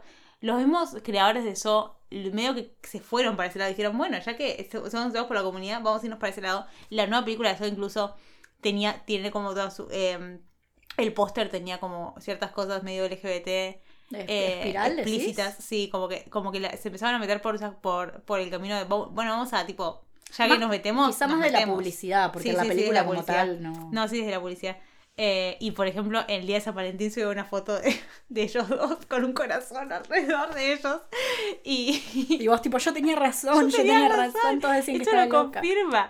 Eh, como que no sé, es como. eh, la teoría que tiene la gente es que. Viste que en un momento de la película. eh, el pibito este, no Lawrence, el otro, hoy estoy con los nombres. Lawrence es el médico. Y Eh, después sí. Adam es Adam el, el es el fotógrafo. fotógrafo. Adam Yes. en un momento eh, a Lawrence lo salva, cuando tranquilamente podría no haberlo salvado, cuando él se hace el muerto, para poder salvarlo. Y todo el mundo está como, ay, pero ustedes piensen, si él, si él hubiese querido salvarse a sí mismo, podría haberlo hecho. Lo cual es verdad, pero porque todas las películas esas son así como medio que tipo, eh, o se salvan mutuamente o puede salvarse uno solo, pero después sabes que el que se salva solo no te va a salvar. Eh, Si él quería salvarse a sí mismo, podría haberlo hecho, pero igual salvó a Lawrence porque están enamorados. Y hay un montón de fanfic al respecto. Hay específicamente, hasta el día de ayer, había 428 fanfics Me encanta que lo hayas buscado. en, Arca- en Archive of Our Own Eh, eh, de ellos dos como salvándose eh, y haciendo una vida juntos, tipo superando el trauma de haber sido secuestrados. Es buenísimo, boludo. Yo soy fan. Y es que tipo la comunidad, a eso voy. Hay ciertas películas que no pueden no ser explícitamente Sí, gay, o como sí. esta que es completamente, no tiene ni siquiera como una es súper random y no es que venga la gente y diga, ay, todo lo convierten. Hay cosas No, que son no, medio de. Dejen Claro, en paz a la gente, feliz. dejen que la gente shipea a quien quiera más, Eh. mientras no sean, Claro, mientras no sea obvio, sí, sí, menor sí. de edad con mayor de edad. y O cosas- menor con menor, porque igual no shipeemos menores. Sí, Eh, a menos que sean de dibujitos, porque no existen. igual no shipeemos menores. Igual no shipeemos menores. Sí, es verdad. No, no, no, ya sé, ya sé. No, ya sé, advertencia. ya sé, ya sé. Eh, ¿Cómo es? Eh, cuestión. Sí, no sé. eh, me parece que es muy, es muy genial. Porque yo como persona. O sea, mira, yo es así. Yo cuando crecía no tenía una persona con la que yo me sintiera identificada. Excepto Santana de Glee. O sea, de gente de verdad, de carne y hueso que veías todos los días, no. No, no, no, no, para nada. Porque en ese momento yo era repaqui. No, pero digo, tipo, cuando yo miraba televisión y cuando miraba películas y series y sé yo, eh, muchas veces tenías que. O sea, no, no está explícito que las personas, eh, que los personajes eran gays. Porque ahora puede ser muy usual y tipo siempre un personaje. Pero antes era como, y si lo encontrabas, era el, el hijo de puta o era el, el enfermo, el tipo literalmente el, el que está, o el que estaba loco o el que estaba literalmente enfermo, tipo físicamente. Como que nunca existía como el, el personaje LGBT con el que tipo. Que, que fue una persona como. No sé cómo decirte, Que normal. no tengas que ver esa representación y sentirte mal. Claro. Más allá de que podés Em, otra vez reapropiarla y todo lo que quieras, pero a ver. Eh, entonces, había ciertos personajes con los que vos te identificado, aunque por ahí ni siquiera tenían como. eh, como que ni siquiera tenían. eh, eran, ni siquiera eran estereotípicamente tal personaje o, o tal cosa o tal otra. Era como, no sé, era como. Te, te gustaba que estuvieran juntos y los veías bien juntos y era como, oh, bueno, estos personajes pueden Sí. ser shipeables. Y creo que pasó eso mucho con So, porque encima es como que hay algo del cine de terror y del gore y de lo grotesco que atrae a comunidades que se sienten invisibilizadas porque es como reapropiar algo que tipo eh, como comunidad somos, somos vistos así por la sociedad. Entonces es como tomar algo que explícito eh, y llevarlo como a lo implícito de cómo nos tratan a nosotros, ¿entendés? Entonces creo que es como, está, es- no sé, no, no, no lo veo lo negativo, la verdad. Es que mucha gente dice como, ay, bueno, pero ¿para qué necesitan que todo sea gay o todo, o todo considerarlo o buscarle el lado? Y es Sí, como, ¿por qué después no? cuando alguien shipea a dos personajes que tampoco nada que ver, pero que son heterosexuales, Nadie nadie dice, pero absolutamente Déjenme nada. leer fanfic de Venom en paz. A eso quiero llegar, ¿no? Bien, eh, perfecto. Y al final del podcast, si encontramos, vamos a leer un fanfic. Como ¿De tiene, Venom? tiene que volver la ¿De sección. Venom? No, de lo que quieras, Ah. qué sé yo, de, de lo que encontremos. De Venom no podemos igual, porque no. porque es muy explícito. ¿Ya leíste en serio fanfic Venom? No. No, ¿cómo crees? No. Eh, no, pero fuera de joda, no sé, me Bueno, parece, como me parece muy me hace gracioso lo de acordar eso. a, a lo del Babadook. El va, bueno, Porque, lo ¿qué pasó? ¿Qué pasó con el Babadook? Eh, Lo ¿No mismo. se hicieron la pregunta de por qué hay gente en las marchas del orgullo con un cartel del Babadook? ¿O por qué hay edits del Babadook con la bandera LGBT? Eh, a ver, lo que pasó fue que en un principio, esto es como el internet agarra y hace memes y todo demás. Sí, como en esto. Netflix hace como dos años, si no me equivoco, o hace un poquito menos, estaba la categoría LGTB. eh. LGBT, Q+. Sí. Creo que sí están. Eh, no sé si sigue estando, pero en ese momento al menos estaba como muy, mucho más eh, visibilizado en el, en el algoritmo, Sí. en la plataforma.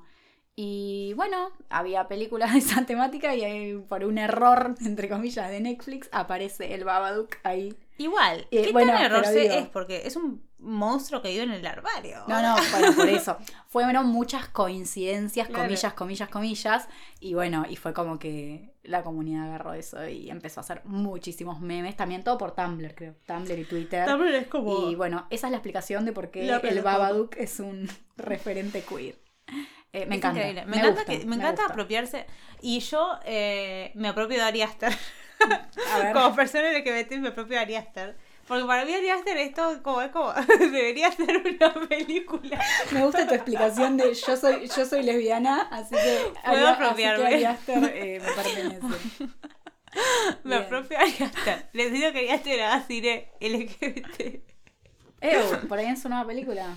Por ahí, ¿qué No sé yo, cuándo va a salir. ¿El año que viene? ¿Puede ser? No sé, pero bla, qué sé yo. Las minas de Midsommar llorando todas juntas, ahí tipo tiradas en un, en un manojo de mujeres. Llorando, yo creo que es lo más gay que puedo ver.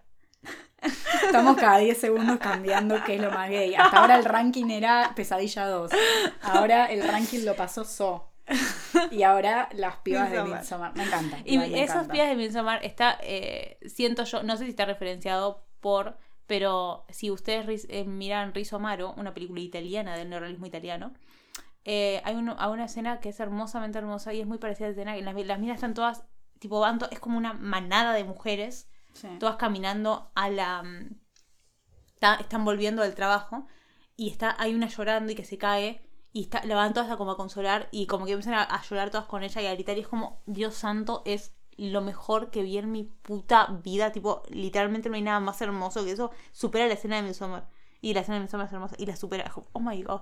No tiene nada que ver con esto, pero les quería contar que existía. Me encanta. Igual si esto no se va de temas, no es nuestro podcast. Y prometimos 7 horas, así que tenemos Sí, para sí, sí, rato. tenemos cinco No, horas más. eh, Em, Igual vamos bien, ¿eh? Yo pensé que bien. íbamos a estar por la hora 4 y ya nos faltaba la mitad y no. No, no. porque me estresé a mitad del cosa. Ah, chicos, a mitad del podcast me estresé y me largué a llorar. Pero está todo bien porque no, Sí, no se grabó. eh, tuvimos, ¿vieron cuando hace un rato dijimos tuvimos un problema con el micrófono? Bueno, tuvimos varios problemas con el micrófono. Demasiados. Tuvimos tantos problemas con el micrófono y con el setup que ustedes no nos ven ahora porque no tenemos video todavía, esperen.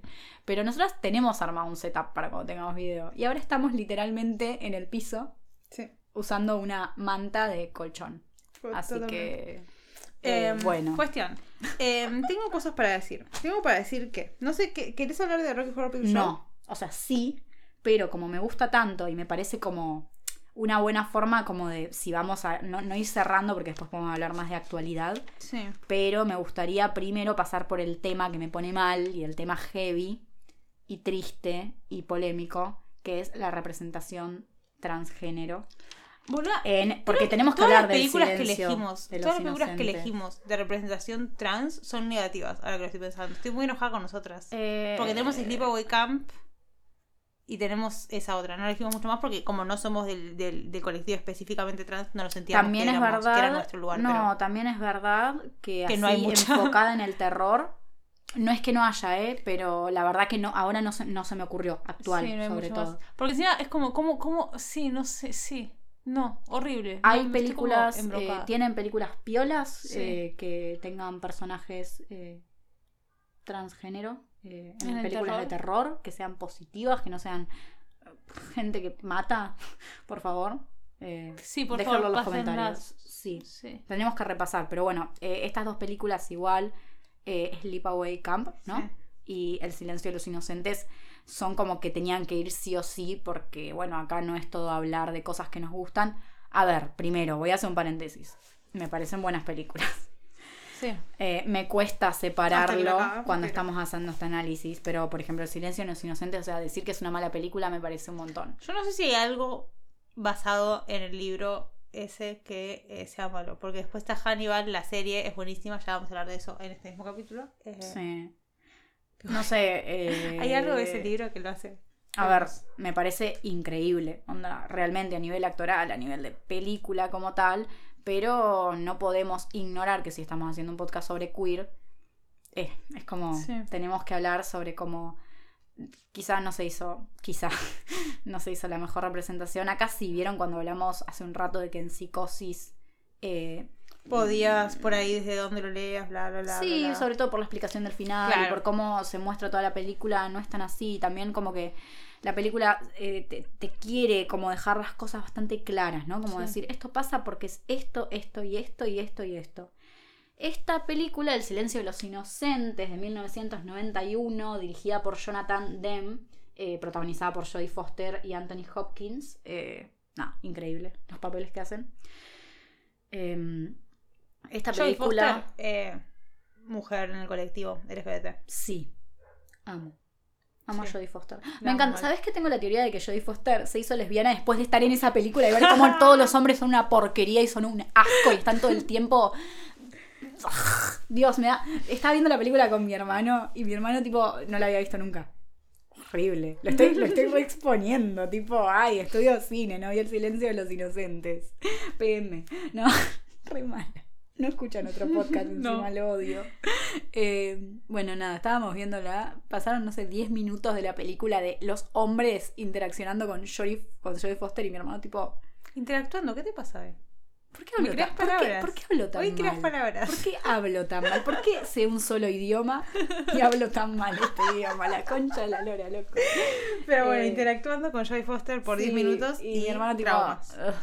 ugh, ugh, era el ugh todo el tiempo. Sí, Eh, no es la, la verdad es que mm, O sea, técnicamente podrá estar buena, pero no sé hasta ahí. A ver, Como- hay, a ver, sacando lo transfóbico, Sí. Dentro de lo feminista, digo, la protagonista mujer, la lectura que hay sobre que la película te quiere dejar bastante a propósito y explícitamente que la mayoría de hombres que interactúan con ella son una mierda y son Sí. unos machistas. Sí. Entonces hay que rescatar eso. Eso sí. ¿Qué Eh, pasa ahora? Sí, Eh, pon en contexto. ¿Cómo? ¿Qué ah, el contexto de la película. Sí. Eh, están. eh, Jodie Foster es la protagonista, se está entrenando en el FBI, todavía tipo es estudiante, está, no, no- se recibió, no, no es oficial. Eh, es muy buena y ella se relaciona con bastante gente ahí que son todos hombres, la mayoría. Está esta cosa de que no se la toman en serio porque es mujer y demás y bla bla. Y ella es muy buena y quiere ser muy profesional y quiere ganarse su placa del FBI. Mientras tanto, en este contexto, eh, en ese lugar, en ese pueblo, ciudad, eh, están ocurriendo asesinatos a manos de eh, Buffalo Bill. Que sí, se le, se le- Buffalo Bill, ¿no es? Sí. Eh, el nombre, así como por lo que se conoce, es un asesino serial que mata a mujeres y las.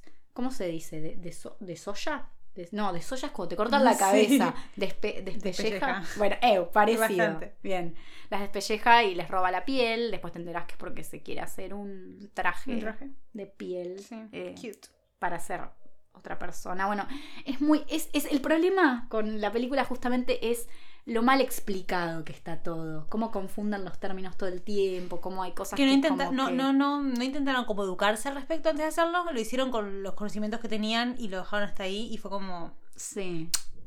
una cosa rara. Sí, bueno, nada. Y Jodie Foster, en donde entra Anthony Hopkins. Anthony Hopkins es Hannibal Lecter, que es también eh, un asesino serial caníbal súper, súper, súper peligroso. E que está súper inteligente, que está en una prisión y están todos como, si se escapa, la cagamos, Sí. explota el mundo. Pero al mismo Eh, tiempo es la única persona que saben que puede ayudarla a, A resolver a resolver el crimen. ese crimen. Entonces Jodie Foster medio que tiene como que aliarse con un psicópata súper inteligente que es la peor persona del mundo, pero a la vez está planteado como que casi que es el único hombre que la respeta, ¿no? Sí. Que, que, que, que no la trata como un cacho de carne. Entonces hay como una cosa también con eso.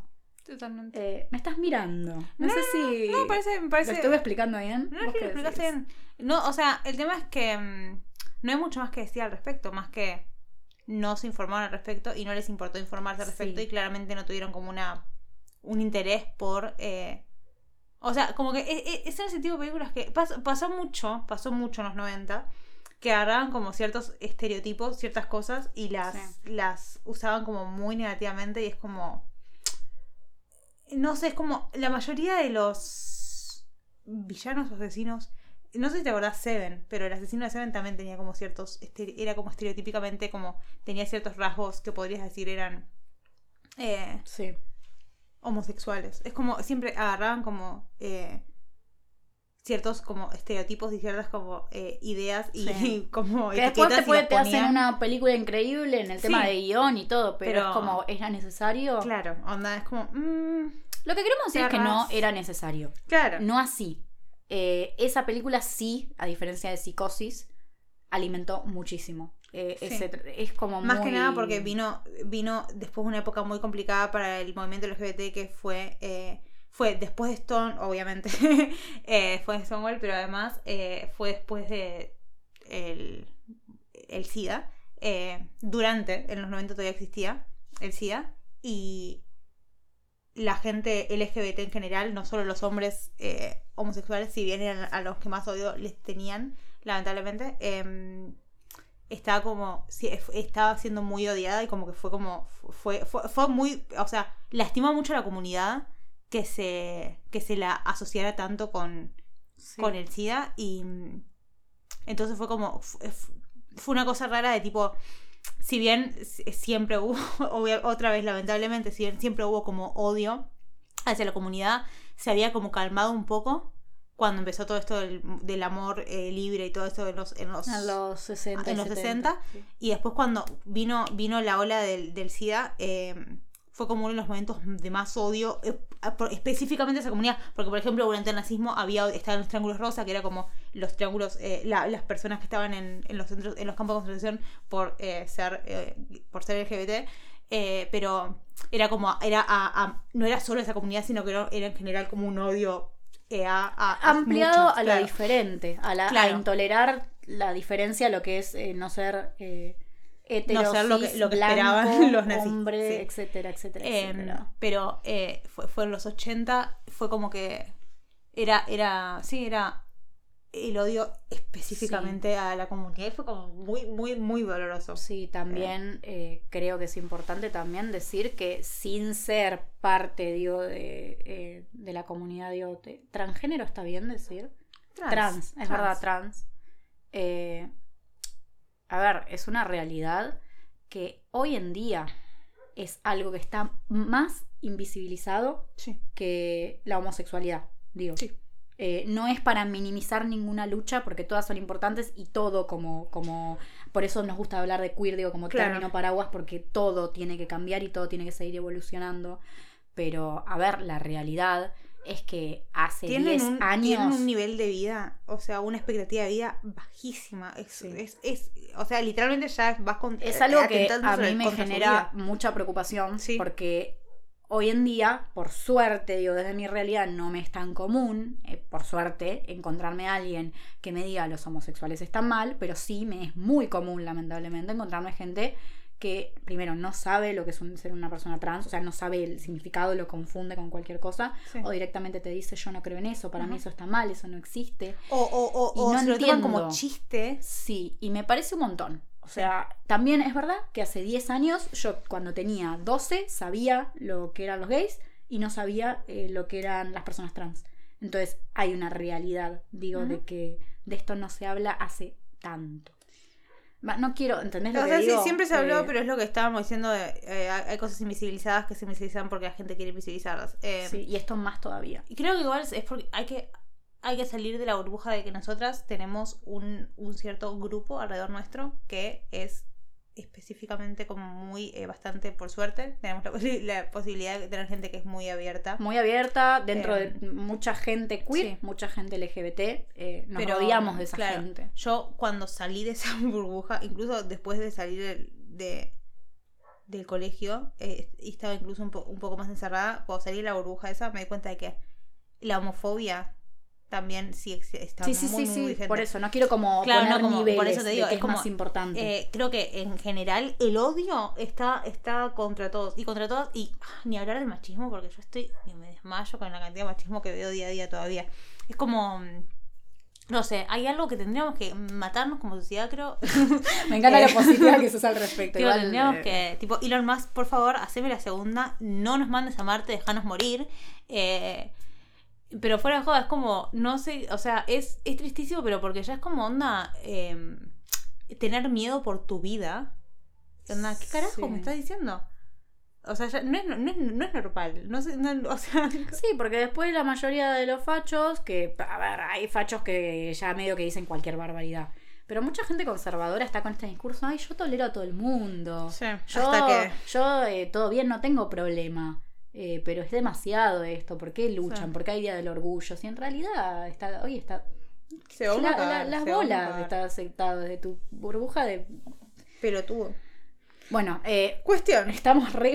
Cuestión. Es, Es que esto- me esto el enoja, odio, porque veníamos, enoja. veníamos hablando de, de- de representaciones, eh, representaciones que si bien Sí. buenas o malas eran... eh, le encontramos el lado positivo y después vienen estas representaciones horribles Sí. que te, tipo, te dan literalmente ganas de matar a todos. ¿Se puede ver y apreciar la película? Sí. ¿Se puede separar? Digo, eso Eh, te estoy Ah, preguntando. me estás preguntando. em, Para mí sí. la- o sea, opinión. lamentablemente yo no, no sé si puedo como que me puede gustarme una película, pero no, no siento que es como decir separar al artista de de la persona. Es como, no, no puedo seguir escuchando a Michael Jackson si sé que es un pedófilo. La verdad es que no, no puedo hacerlo. O sea, todo lo bien, puede tener música buenísima, puede ser rey del pop, pero Claro. me cago en todo. O sea, Yo tengo más ahí como un... eh, que me cuesta igual, ¿eh? Claro. Pero lo sí pienso que se puede en ciertas circunstancias, momentos, en ciertas cosas también. Es bueno, es, pol- es es, polémico. polémico. No sé si me quiero meter en ese tema. Cuestión.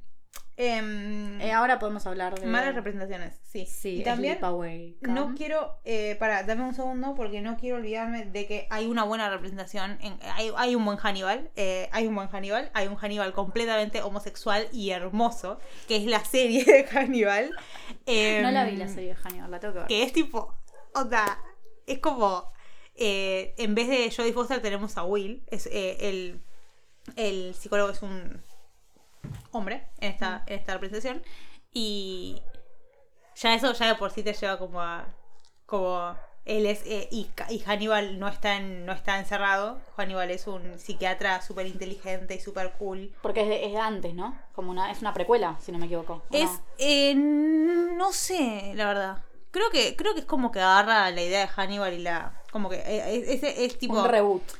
Sí, porque es como, está el asesino, está el asesino que mata gente y lo llaman a este chico del FBI que es un nuevito y qué sé yo, para, eh, porque saben que es inteligente y que, tipo puede intentar eh, so- resolver este crimen y este pibe también llaman a Hannibal, que es el psiquiatra, eh, para ayudarlo a resolverlo porque el, el Will es re inestable y qué sé yo, qué sé cuánto.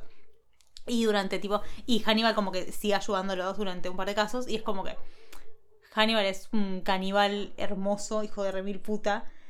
Y Will es un raro de mierda. Y se enamoran y después terminan siendo padres de una piba. Ah, ¿sí? ¿en serio? Adoptan una piba. ¿Para sí. es en tu fantasía o es No, es bastante, es, es bastante explícito la situación. Ah, Hannibal es ok, súper gay. ok, tipo, ok, súper ok. gay. No, no, yo por las Eh, dudas. pues No, ya. no, no, sí, sí, sí, sí, sí, es súper homosexual. Eh, y es buenísima, es alta, es alta serie, la verdad. Eh, y hay otra serie que no es tan alta serie en el sentido de cómo la representan, pero también tiene esto de el caníbal y su amante, que es la Strangers from Hell que les digo de Netflix. Si tienen un ratito para verla, tiene muy pocos capítulos, creo que tiene 12. Está bastante buena. Eh, es medio, es medio ¿Normie? eh, no, no, no, es medio mm, problemática la representación porque es como, está, eh, es, es un pibito que también eh, es, es coreana, es un K-drama. El pibito eh, va un, está buscando un departamento barato porque recién se mudó como a la ciudad y eh, encuentra un departamento en el medio como, viste que cuanto más alto vas en las montañas en Corea, más caro, más barato es porque es como... como No el- sabía eso. Ah, sí, es como tenés que ir subiendo, como estás en la ciudad y como tenés que ir subiendo y es como... Ah, pero no es en la zona, la zona alta no es como... No, al revés, sí, tenés que. No sé, una Sí, porque en Parasite la Sí, zona- en la Parasite zona es cuando, cuando se inundan, es verdad. Em, bueno, cuando va bajando, eso, quise decir que iba para abajo. Como que pasa de los, de los departamentos. A lo que iba a ser que pasa de los departamentos más caros de los más bajos porque no, no, no puede encontrar ninguno. O sea, como que intenta buscar un departamento bien, pero se termina quedando en uno más choto que la mierda. Y se da cuenta de que mm, todos los vecinos que tienen son unos raros. Y el flaco como que empieza a no poder dormir qué sé yo, porque cada vez que quiere dormir, un pibe le dice amor, amor, por la, por la pared. y así empieza. Eh, y nunca ves la- a este pibe que dice pon amor hasta que lo ves. eh, creo que el tercer capítulo, una cosa así. Y empieza como a tener una relación medio rara entre los dos. Eh, el, el pibe que le dice amor, amor es alto caníbal loco. Y lo empieza a meter en la locura a él. El flaco tiene novia y todo, pero cada vez se aleja más de la novia para acercarse más al asesino caníbal eh, homosexual.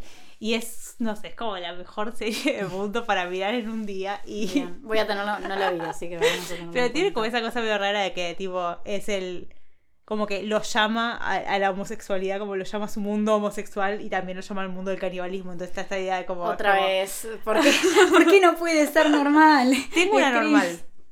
Tengo, tengo representación normal, pero me voy del terror. Representación normal, uy, ¿Me normal. Uh, Nos van a ¿Me cancelar. aceptas? Mulan. Mulan. ¿Qué pensamos de Mulan? Eh, Mulan. Ya que estábamos hablando de, de lo horrible que es. eh, A ver. Está bien, digo, pero qué sé yo, no sé, Mulan no es. volvió una- así, porque. Sí, sí, sí, sí, porque el pibe de Mulan, el, el, El que es el novio de Mulan. el novio de Mulan, se enamora de Mulan cuando, cuando él cree que Mulan es hombre. Ay, hace tanto que no veo Mulan. Sí, Mulan, no miren, sé. les voy a contar la historia de Mulan, chicas. Eh, a Mulan, ella la- lo quieren mandar al padre a la guerra y ella como, no, mi papá está, es viejo y no quiero que se vaya a la guerra porque está enfermo o algo así. Así que voy a ir yo disfrazada de hombre porque tienen que mandar a un hombre de la familia. Entonces va ella, disfrazada de hombre, eh, como haciéndose pasar por hombre. Y en, cuando están entrenando, eh, el, como el jefe de la... Sí, el sí, más el, importante, el- sí, el eh, general. el general eh, se enamora. Medio que se- no te, nunca te dicen que se enamora, pero es como que te das cuenta de que tipo ellos dos están como medio, ella está enamorada de él y como que empiezan a salir juntitos y cosas, como a, a estar en su, en su burbuja, mientras ella, él se cree que ella es hombre. Sí. Y después cuando ella le dice, no, soy mujer, el tipo, ah, entonces puedo ser tu marido. y se casa. Uh, no me van a retar, qué bien Eh, que la hice. No, Bueno, pero fuera de sí. joda, él nunca, él nunca, él nunca, tipo, él nunca dice, no, tipo, alejate de mí o no, no quiero tener esta relación. Como que él eh, Sí. busca la relación. Disney, Disney. Mira Disney. Disney y sus Em. villanos, eh, podemos a ver, lista de villanos más gay que la mierda. Empezá, sí. vamos a hacer. ¿Empezamos? ¿Hacemos uno y uno? Sí, sí, uno Úrsula, uno. La, la villana más Bien. LGBT Más que una persona divine- puede... Divine versión literalmente, dibujito, Divine. Es que está basada en Divine. Em, ¿Quién más? Jafar. Hades. Eh, Scar, del Rey León. Cruella. Eh, ay, el de la princesa y el sapo, que hablamos la otra vez. Ay, oh my god. Siempre nos olvidamos el nombre, pero sí, el de la princesa del sapo. Gastón. Gastón, sí. El, el, el, sí, Gastón. Gastón. Y el que, y el que lo ayuda, que Ah, sí, Que que, lo- que la- creo que, que en el, la en el live action son, eh, es como confirmado, sí. Uh, pará, pará. Ah, pasa que ahora Disney ven a mí. Eh, qué sé yo, no sé. Ya dije como lo- los típicos. El de ah, el Capitán. Garfio, sí. A ver, gente. Y su, y su... Disney. y su Ay, amiguita. no, no son gay. Lo ma- todo era lo más gay que, que existía en el mundo. Literalmente, no había algo más gay que todo eso. Que todo eso, sí, es, es, Eh, es terrible. Bueno, es genial. también digo. em, la. Maléfica. la- ma- ah, la ama de, y la ama de mm, la Enredados.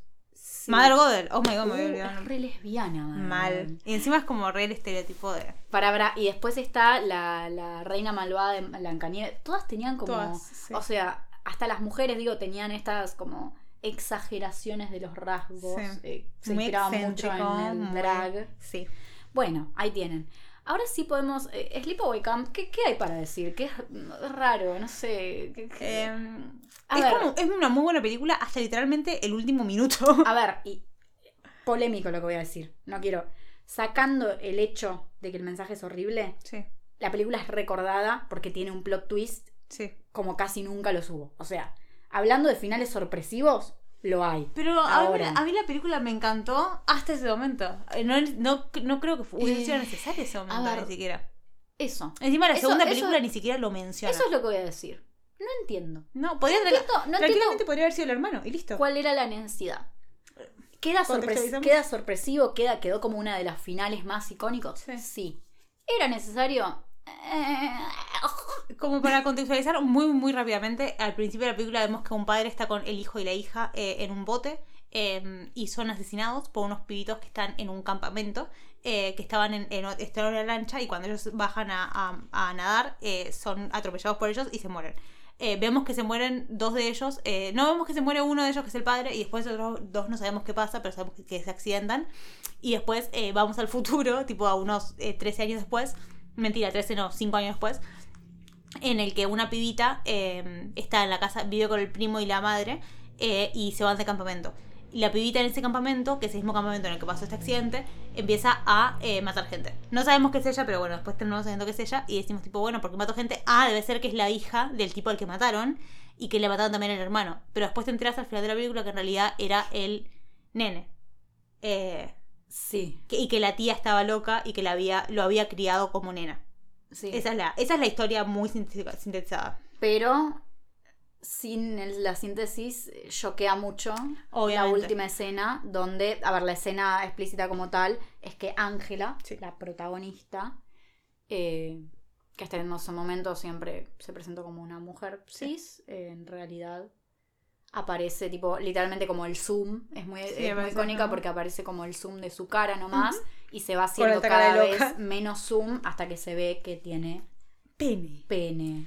Lo cual literalmente era tan fácil como que el personaje fuera el eh, fuera eh, la nena que se salvaba en nene y listo. Pero Sí. querían hacer ese. Eh, A ver, lo Shock. tomo, lo, con- lo tomo con pinzas porque querían hacer el shock.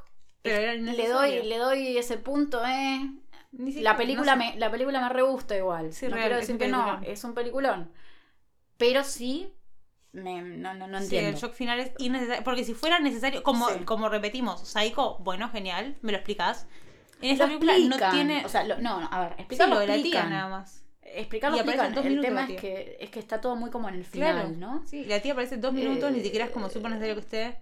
A Es ver, medio es medio nuestra opinión, digo, como Obvio, que sí. otra gente puede decir, no, para mí está todo bien, es hasta una buena visibilización. Bueno, está bien, Está bien. lo vamos a dejar ahí. Total, no- yo no soy, no soy trans, así que no puedo decidir si es una buena o mala. Sí, es verdad. Pero bueno, está. Está. eh, queer, eh, nada, eso. Ahora podemos hablar, eh, ya que vamos, vamos llegando, bueno, al final, vamos aproximándonos a después ya hablar de cosas más eh, actuales y por ahí mencionar alguna recomendación o demás. Pero no podemos no hablar de Rocky Horror Picture Show, porque lo necesito. Claramente. Lo necesito. Em, Particular, ¿no? Porque es la película quizá de todas la que más eh, se aleja de hablar de la historia del terror convencional, porque no es una película como tal de terror, pero sí, eh, a ver, es una película que es un musical, dice, vos lo buscás en cualquier lado, te va a decir musical guion terror. Eh, la película es del 75, pero en realidad está basada en un musical que se eh, estrenó y, se hacía desde el año 73 y parodia, ¿no? Un poco eh, todas las películas de serie B de terror desde los 40 hasta los 70, si no me equivoco. Entonces es como una parodia a la vez un homenaje. sí. Por eso tiene... Es, es importante, entra en terror queer, obviamente. ¿no? Sí. Amo, me encanta, me encanta, me encanta, soy fan. ¿Cuántas Eh, veces, quiero saber, quiero que quede en la memoria colectiva, cuántas veces te dije de mirar Rock Horror Picture Show y me dijiste que no? No, no, que no, no, yo te- Ah. no, a ver, no te dije que no. No, no, a ver, gente. No la Yo quería soy, mirar, no, yo que soy, yo decía, no, yo soy un que cuelgue. Yo no digo nada. Yo tipo, ay, sí, la tengo que mirar y después cuelgo.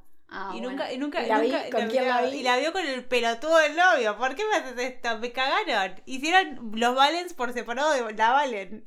A ver, enojada. ¿se llama Valen o no se llama Valen? Estoy re enojada. Eh, La yo estoy, mirar gente, paréntesis, yo estoy tan enamorada secretamente de Valentina que me tengo que buscar un novio que se llame igual, porque si no, Para mirar películas con él no que puedo yo quería cumplir mi fantasía. Maldita sea. Sí, Eh. Estoy re enojada al respecto todavía. Estoy celosa. Yo, estos son mis celos. Yo no me pongo celosa de, de otras cosas. Me pongo celosa de que no miro las películas que quiero mirar Bien. con ella. Eh, lo importante es que la vi, lo importante es que soy fan, lo importante es que, no sé, que, a ver también esto, ¿qué podemos hablar de la película? Es Digo, un peliculón. no- Tiene, creo que las canciones. ah, las canciones de Rock Horror Picture Show son la- las mejores canciones de la historia, probablemente. Está muy, encima me gusta esta cosa bizarra de que no es una superproducción musical. No, Eh, hay cosas, digo, desde cómo está eh, producida la música que son extrañas, Sí, pero sí, sí, sí. vos podés decir, uh, qué croto, está hecho así nomás, pero Camp, en realidad baby, no, camp. es camp, es muy camp, eso. Eh, bueno, Tim Curry como Frank, eh, el doctor Frank N. Futter, Futter, Funer, ¿cómo Futter. era esto? Sí. Frank N. Futter. Eh, y después está Janet, Janet. Janet, cosa, eh, Oh, Janet. Oh Janet y tu canción favorita en el mundo. Que la vas a Ah. cantar porque hace dos capit hace dos días cuando se Me estrenó. encanta. Me encanta esa canción. Es Touch Touch Touch Touch Me. Wow. Touch Touch Touch Touch Me. Sí. Sí. Creo que que son tres ya lo touch. dijimos, pero creo que lo dijimos en el extra, ¿no? Que conocimos eh, esto primero por las ventajas de Por ser invisible. invisible, Totalmente. Y a Ezra Miller haciendo. Uh, no, dije Ezra Miller, uh, está cancelado. uh, uh, cancelado de. Uh, eh, uh, pero. Eh, sí. em, no sé, o sea, es, es un peliculón desde donde lo mires. sí, si no lo vieron, no hay mucho que explicar. ese Claro, es que no sé, no, sé cómo, no sé cómo traerlo al terror. No, pero cómo explicar también el- la trama, es un poco... Sí, son, son eh, Jared y el prometido, porque se comprometen. Sí, eh, al son final de la- paquis y heteros. Son paquis y heteros. Hasta que Eh, llegan. hasta que, sí, eh, se les rompe el auto, van a una mansión embrujada en la que se encuentran con todos estos personajes que son completamente fuera de la norma. Todos y cada uno de los personajes que encontramos. Y como que Frankenfurter como que los, los quiere atraer a su, a su mundo de fantasía, a su mundo de... A que, a que abran su, su, su, su mente y su Sí. sexualidad, que digan, basta de ser tan paquis. Y- tipo, estén conmigo, miren lo bueno que estoy. Y Eso son dice. vírgenes. Son Eso es muy importante sí. porque después ella tiene su despertar sexual Dice, wow, coger está re bueno, y él lo diría. Y canta sobre eso. y canta sobre eso. La comunidad sexual me mira como, no, bro, no, es No, por o sea, ahí". no, para ella sí, para otros no. Claro, Eh, para, para ella que estaba reprimida por una Claro. cuestión eh, social, Claro. no porque quería. Hablando de eso, eh, nos disculpamos desde ya, nos tendríamos que haber disculpado antes, porque trajimos mucho de lo bi, pan, homosexual, Trans. Eh, trans un poquito, porque no nos queríamos meter mucho al tema. No hablamos de la sexualidad, de la demisexualidad y de todas las otras De la Eh, intersexualidad. de la intersexualidad es, es muy importante también. Pero porque no somos, no, otra vez, eh, no es parte de algo, o sea, no es algo que sepamos lo suficiente Y tampoco, y que hay tanta parte, representación claro, en el cine. como para poder hablar tanto de eso. Y claro, es como, es muy difícil. Igual Hay lo cuestiones hablamos. particulares, por sí. ejemplo, no sé, en Freak de... Sí. en- en la- ¿De qué año es Freak? ¿Te Eh? ¿Freaks o Freaks? Eh, freaks, ah, no sé, pero es de las viejitas. Bueno, pero en Freaks, eh, si no me equivoco, no recuerdo mal, hay un personaje que es intersexual, por ejemplo. Pero son cosas muy puntuales, Claro. no es una cuestión de la película queer como tal. Pero ¿no? sí sabemos que, y es mucho, eh, hablamos mucho de esto cuando estábamos investigando, que mm, hay muchos personajes eh, que mm, se los etiqueta de violentos o de reprimidos cuando son personajes que tranquilamente podrían... eh, que, o sea, que, que no tienen relaciones sexuales y que no les interesan las relaciones sexuales o amorosas y que muchas veces se toma eso como un estereotipo de persona que eh, Está reprimida y que está como eh, y que se pone violenta porque tiene una o sea porque está reprimida porque no puede tener sexo cuando no necesariamente todas las personas quieren tener relaciones tanto sexuales como románticas. Lo entendemos y lo sabemos y tranquilamente nosotras en nuestras vidas eh, nos hemos sentido eh, parte de específicamente comunidad asexual o O aromántica o demisexual dentro del paraguas de la Sí, sexualidad de, se llama el área gris. El área gris. Eh, así que o- desde ese lado podemos como sabemos que literalmente estamos invisibilizándonos a nosotras mismas no en Sí. este por ahí no en el momento, este momento de tu vida específicamente pero como que en algún momento nos, nos sentimos como Sí. parte o sentimos que eso nos Otra vez, la sexualidad fluida Claro. eh, va cambiando y por ahí tenés momentos donde te identificás. No sé, sentís que, Sí, más o menos, que no te interesa sí. establecer eh, vínculos románticos o vínculos sexuales o sexo afectivos o sexuales y románticos. No se habla tanto de eso. Eso No. sí que es un tema que, bueno, ya lo dijimos en 32. el extra. Sí. eh, Freaks es de 32. Sí. Ok. Eh, sí, eh, no por eso, decirlo desde ahora y decir que, que sí, o sea, toda la representación que veíamos de eso era negativa. Y la verdad es que no es algo que, que sí. sint- sintamos que onda es incluso necesario de mencionar porque sabemos que es una mierda y que debería haber mucha más representación y que lamentablemente eh, en su mayoría no es positiva. Sí, sí, tengo que decir, y ni siquiera, a ver, esto me voy de tema completamente, pero aprovecho por decir porque es una serie que amo. Hay una representación bastante piola de un personaje asexual en Bojack.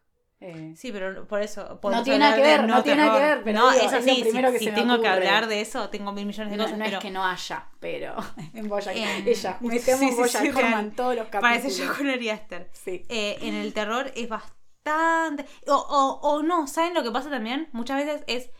Asexual es el fantasma, asexual es el robot. Y bueno, corazón de Jesús, pero ponemos un ser humano Sí, asexual, o la concha de tu madre. personajes que simplemente como que... También puede ser en modo subtexto, no suelen ser los protagonistas, suelen ser personajes por ahí random secundarios eh, que no se los muestra muy interesados en esas Sí. cosas. Están, no es que no, pero quizás no... Claro. Hay como una representación medio neutral a veces o negativa. Eh, no, no- Sí. no, no- la verdad que ahora mismo no, no, no puedo pensar en una película. De, igual, a ver, debe haber, sí. No nos cancelen, obviamente. en vez de cancelarnos digan, ay, yo conozco esta película, Claro, o se sí. olvidaron de mencionar esto.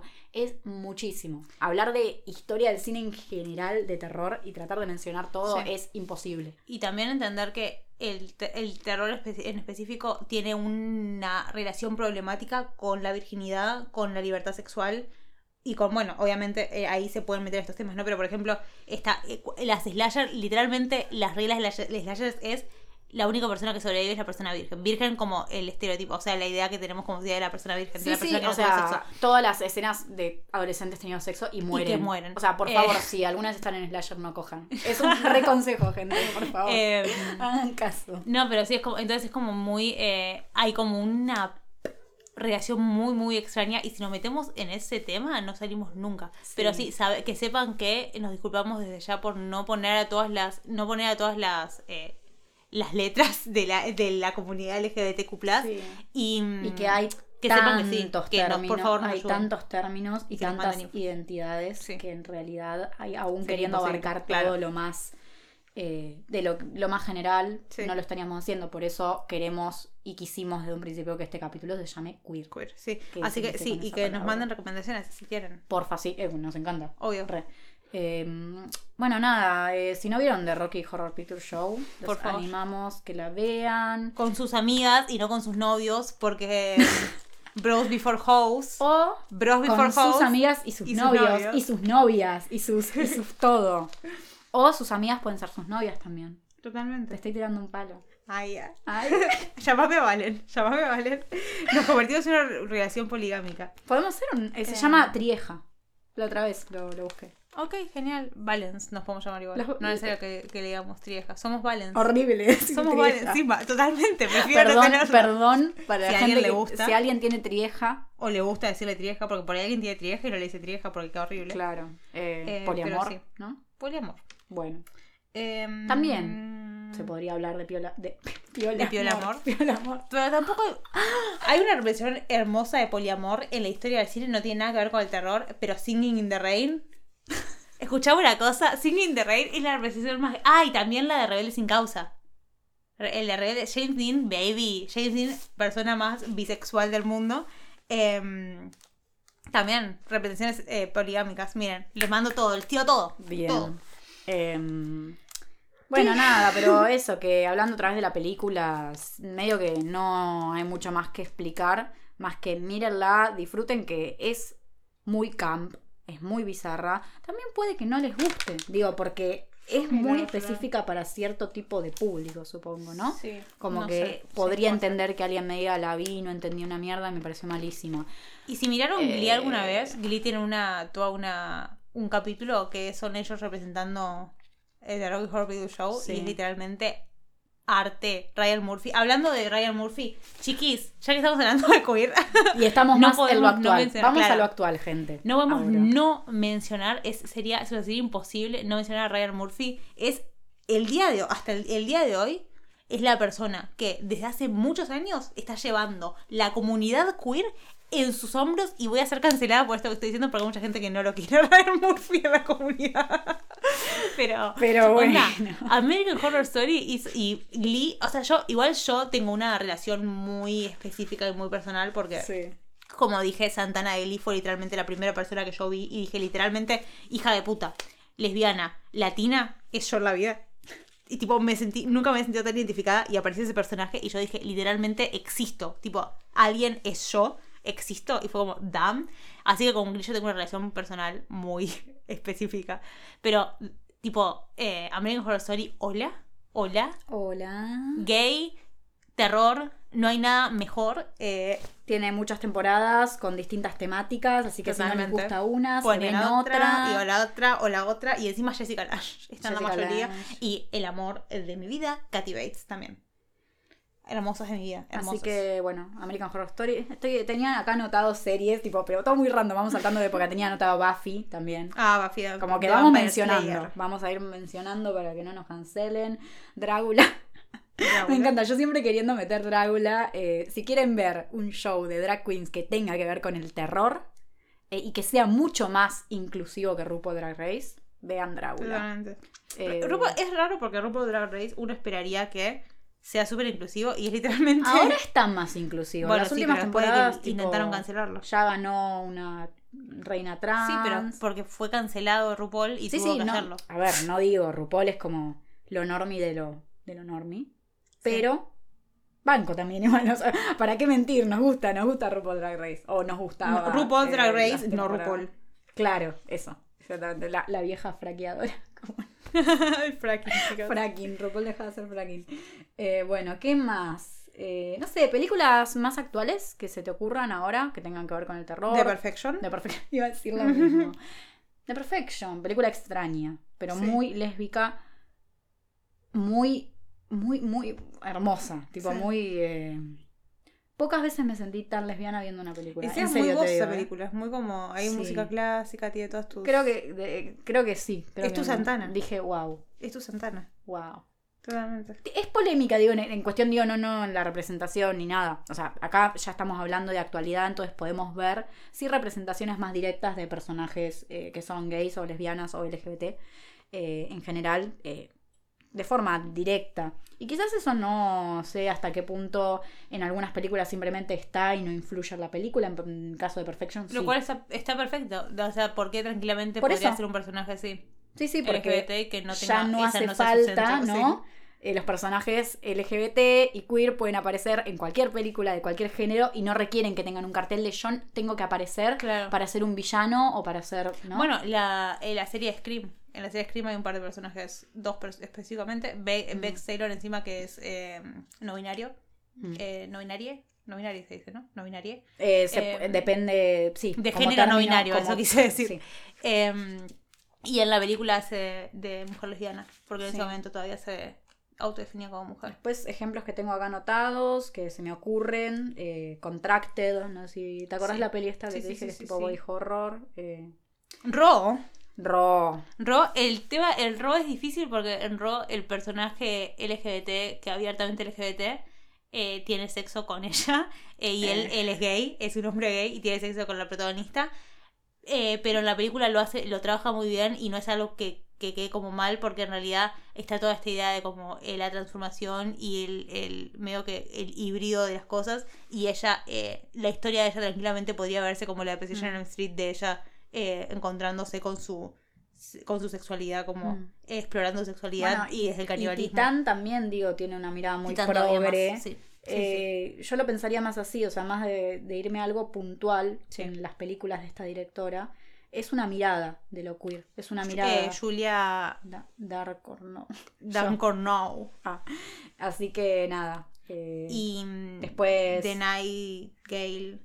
Eh, Telma, de Neon Demon. No sé qué tanto ayuda que tiremos nombres, pero No, sí, a ver, estamos cerrando y estamos terminando. Ah, sí, yo quiero decir. una Bueno, para, de. Neon Demon, eh, ya que mencionamos a Neon Demon, también tenemos que mencionar que está basada en la de Dario Argento, que también es súper gay.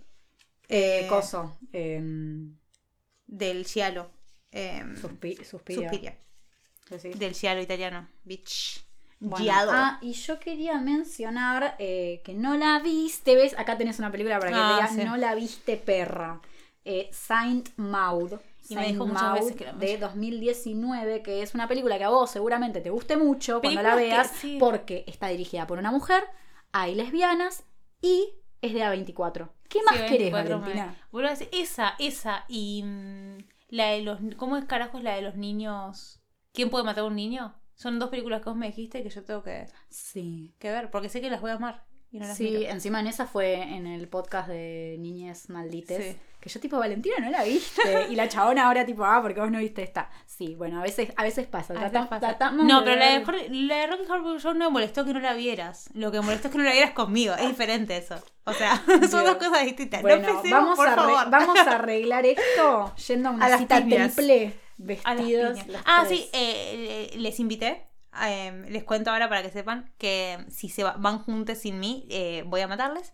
Eh, les invité a ver una obra de teatro de ellos, así podemos disfrazarnos de Rocky Horror Picture Show. ¿Quién Así va a si ser? van, ¿Quién va a ser cada mí, uno? a No, no, vamos a ser los tres, pero ¿quién va a ser cada uno? Eso es importante. Eh, no sé, tenemos que hablarlo con Valen. Valen tiene que ser Frank, definitivamente. ¿Quiere ser Frank? Sí, seguro que sí. ¿Estás segura? No sé, bueno, ahora le pregunto cómo lo vea. Y Eh. ¿quién, es, quién es Janet acá? Me mira. ¿Quién va a ser Janet? No sé quién puede ser Janet. No sé, es algo que tenemos que hablar Uh, se pelea. personalmente. No, no, no, digo, creo que... Eh, ah, pues está Magenta también. Que Sí, amo. por eso. Creo que puede ser una buena Janet. Vos. Yo te veo más Magenta y a mí Sí. más Janet. No, no, no, pero por eso te digo, ¿quién va a ser Janet? Me refiero como que creo que vos, eh, dentro de la historia incluso, si encima él es Frankenfurter, que justo que, que como que te, te abre, te, te una apertura. basta, basta, basta. No hablaba de eso en ese sentido, estúpida. Pero. Pero como que te abre a nuevos, a nuevos mundos. Creo que es como una buena... Guau. Y yo la Un lesbiana. saludo, un saludo a Valeria. Vos, claro, vos la lesbiana desde siempre. Me encanta como los están mirando. Ay, me encanta, me encanta la escena donde la chabona canta esta Janet con el otro, el rubio. No. Ay, pero El ¿por qué? rubio, No, sí. porque también está el tincho, Sí. claro. eh, y canta esta de touch, ta, ta, ta, ta, ta, ta, touch me. Ah, Y están las dos, está Magenta y la otra mirando, todas lesbianas tocándose. Y yo, tipo, fan, Las soy amo. fan. Así y que boluda, vos. en Glee, eh, las que hacen de ellas dos son Brit- Brittany y Santana, que son lesbianas. Sí. O sea, no, Brittany es bisexual, Santana es lesbiana. Y es como la hacen de ellas, así como hermosas. Yes. Anyways. Eh, em, Wow. Eh, dos horas 42 Y minutos. todo lo que vamos a tener que ahorrar por los ataques de locura. Sí, eu. No nos quedó tan largo, poco. pero No. salió un montón de tipo bien, ¿eh? Siento que Eh, nos olvidamos de la mitad de las cosas y que vamos a ser odiadas. Claramente queremos hacer todo un segmento de terror queer. Sí. Eh, Eh, podemos hacer una segunda parte. sí. Eso está, o sea, va a seguir saliendo, digo, el ABC, las próximas letras. sí. Eh, eso, avisar que la próxima letra del ABC viene súper cargada con una invitada. Ya lo Ya puedo decir, decir, sí. sí.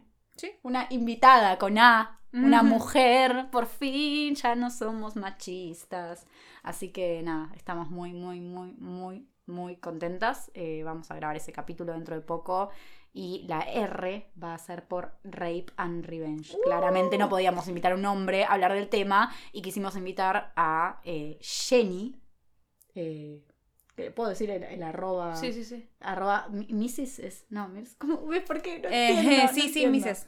Mrs. Spoilers, Mrs. Spoilers. eh, que nos va a estar acompañando. Ya después Creo que vamos tiene un a. punto entre el Mrs. y el Spoilers. Mrs. Bueno, después pasamos en Instagram. Igual cuando salga el capítulo va a estar toda la Eh, data porque ella también tiene sí. podcast. eh, Sí, encima Salva, tipo, sabe mucho, eh, entonces está bueno. tiene como- una mirada muy piola. Sí. eh, una mirada feminista, así que. Amamos. española, española. Sí, así que ya Em, ahora. Con lo mucho que quiero a los españoles. Mirá, es una excepción. después de lo que dijo Valentina y no nos cancelaron. Tanto. Y nada, tipo, decirles que por favor no nos cancelen y que sepan que todo lo decimos desde el amor Sí. y desde el no saber. También desde el tema de que no es lo mismo escribir una publicación eh, siendo súper políticamente correcto y no equivocándose en ningún término que sostener una conversación de tres horas de Sí. podcast.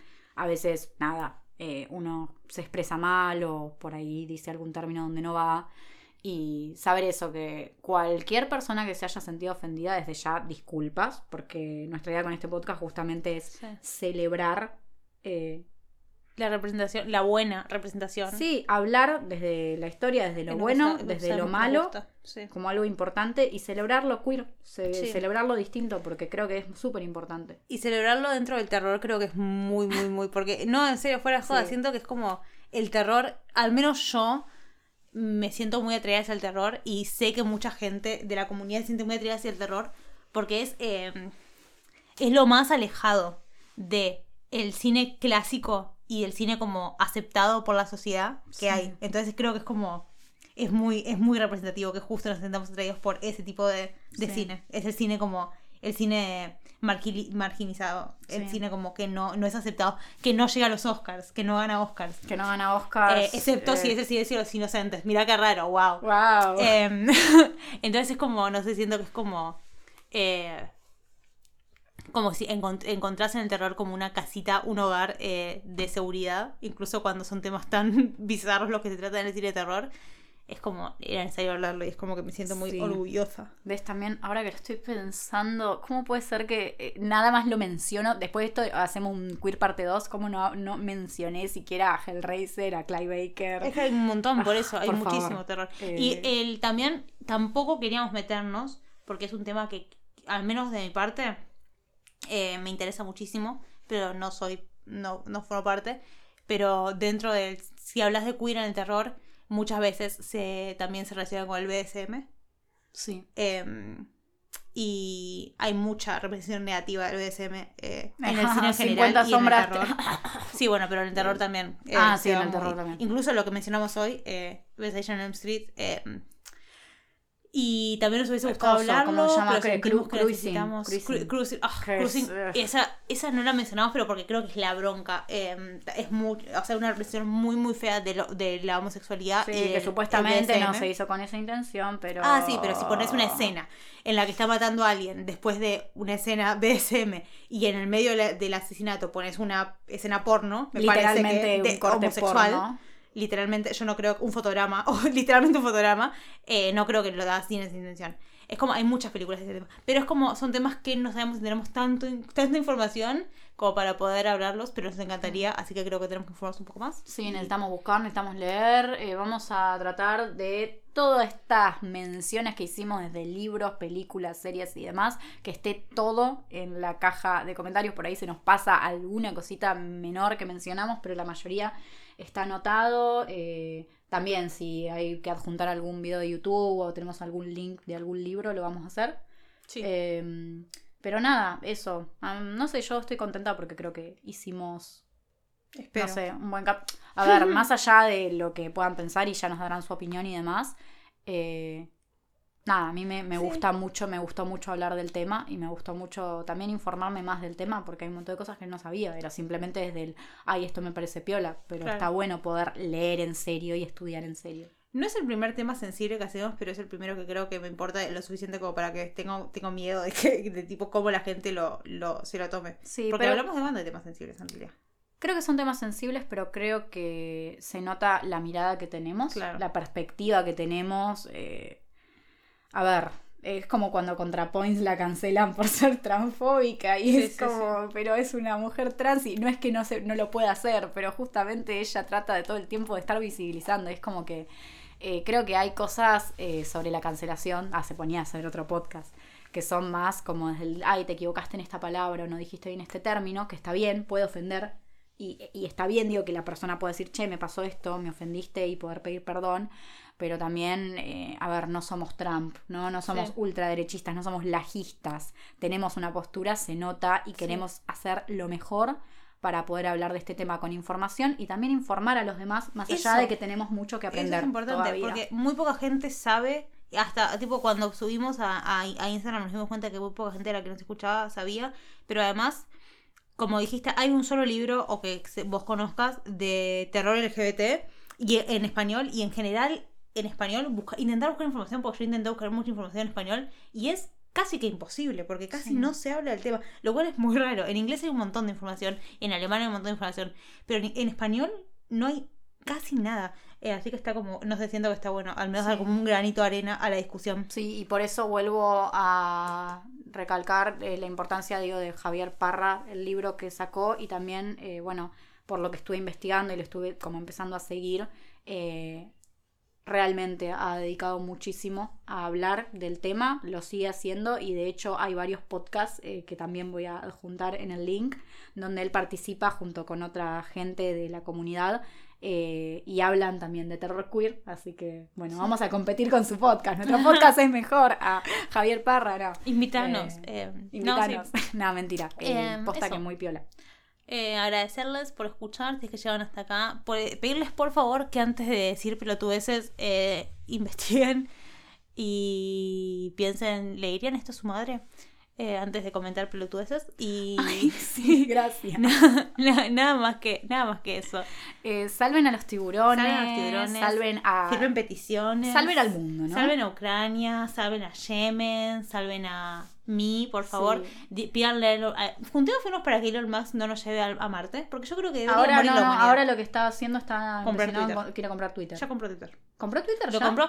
El F, lo que le demos al FMI es, eh, es más de lo que él gastó en comprar Twitter. Está bien. Podría haber tranquilamente, no sé, podría haber prestado la plata. Em, sí. Eh, bueno, nada de eso. Gracias. Em, gracias por escuchar. Ah, sí, eso. sí, Uh, no terminamos más. tenemos, No, pero que tenemos el CAR Ah, para que salven al Ah. mundo y demás. Y tenemos cafecito, cafecito. tenemos que decirlo. Tenemos sed, por Eh, tenemos cafecito para comprar un micrófono y hay, bueno, varios planes y, algunos de esos planes tienen cosas piolas. Sí, el de el extra que subimos la vez pasada en realidad era el cafecito y después dijimos, ah, está bueno, subámoslo eh, al público. Así pobre. que, Ah, no. Así que si, si quieren, son simps y quieren saber de nuestra vida privada, ah, eh, les si mandamos... quieren fotos de nuestros pies, no mentira, falsa Sí. advertising. No, no, no. Fotos de nuestros pies no. Va. Eh, según Quizá ponemos, claro, por ahí ponemos un plan más caro y está la Claro. foto de los pies, pero vamos a ver. Por ahora. Eh, bueno, desde ya mil gracias siempre por escucharnos, por seguirnos, eh, a quienes nos siguen desde siempre, quienes por primera vez nos están escuchando ahora. Bienvenides y ojalá les haya gustado este episodio. Esta sección, recordar que es del ABC y que dentro de dos semanas sale eh, R, Sí. que es Rape and Revenge. Y la semana que viene todavía no sabemos qué va a salir porque seguimos pensando. Pero tenemos una nueva sección. Tenemos que definir sección. cuál, pero Claro, es una nueva estamos sección. entre dos. Ya va a llegar. Ahora terminamos esto y empezamos a hablar de eso. Así que, chau. Adiós. Bye.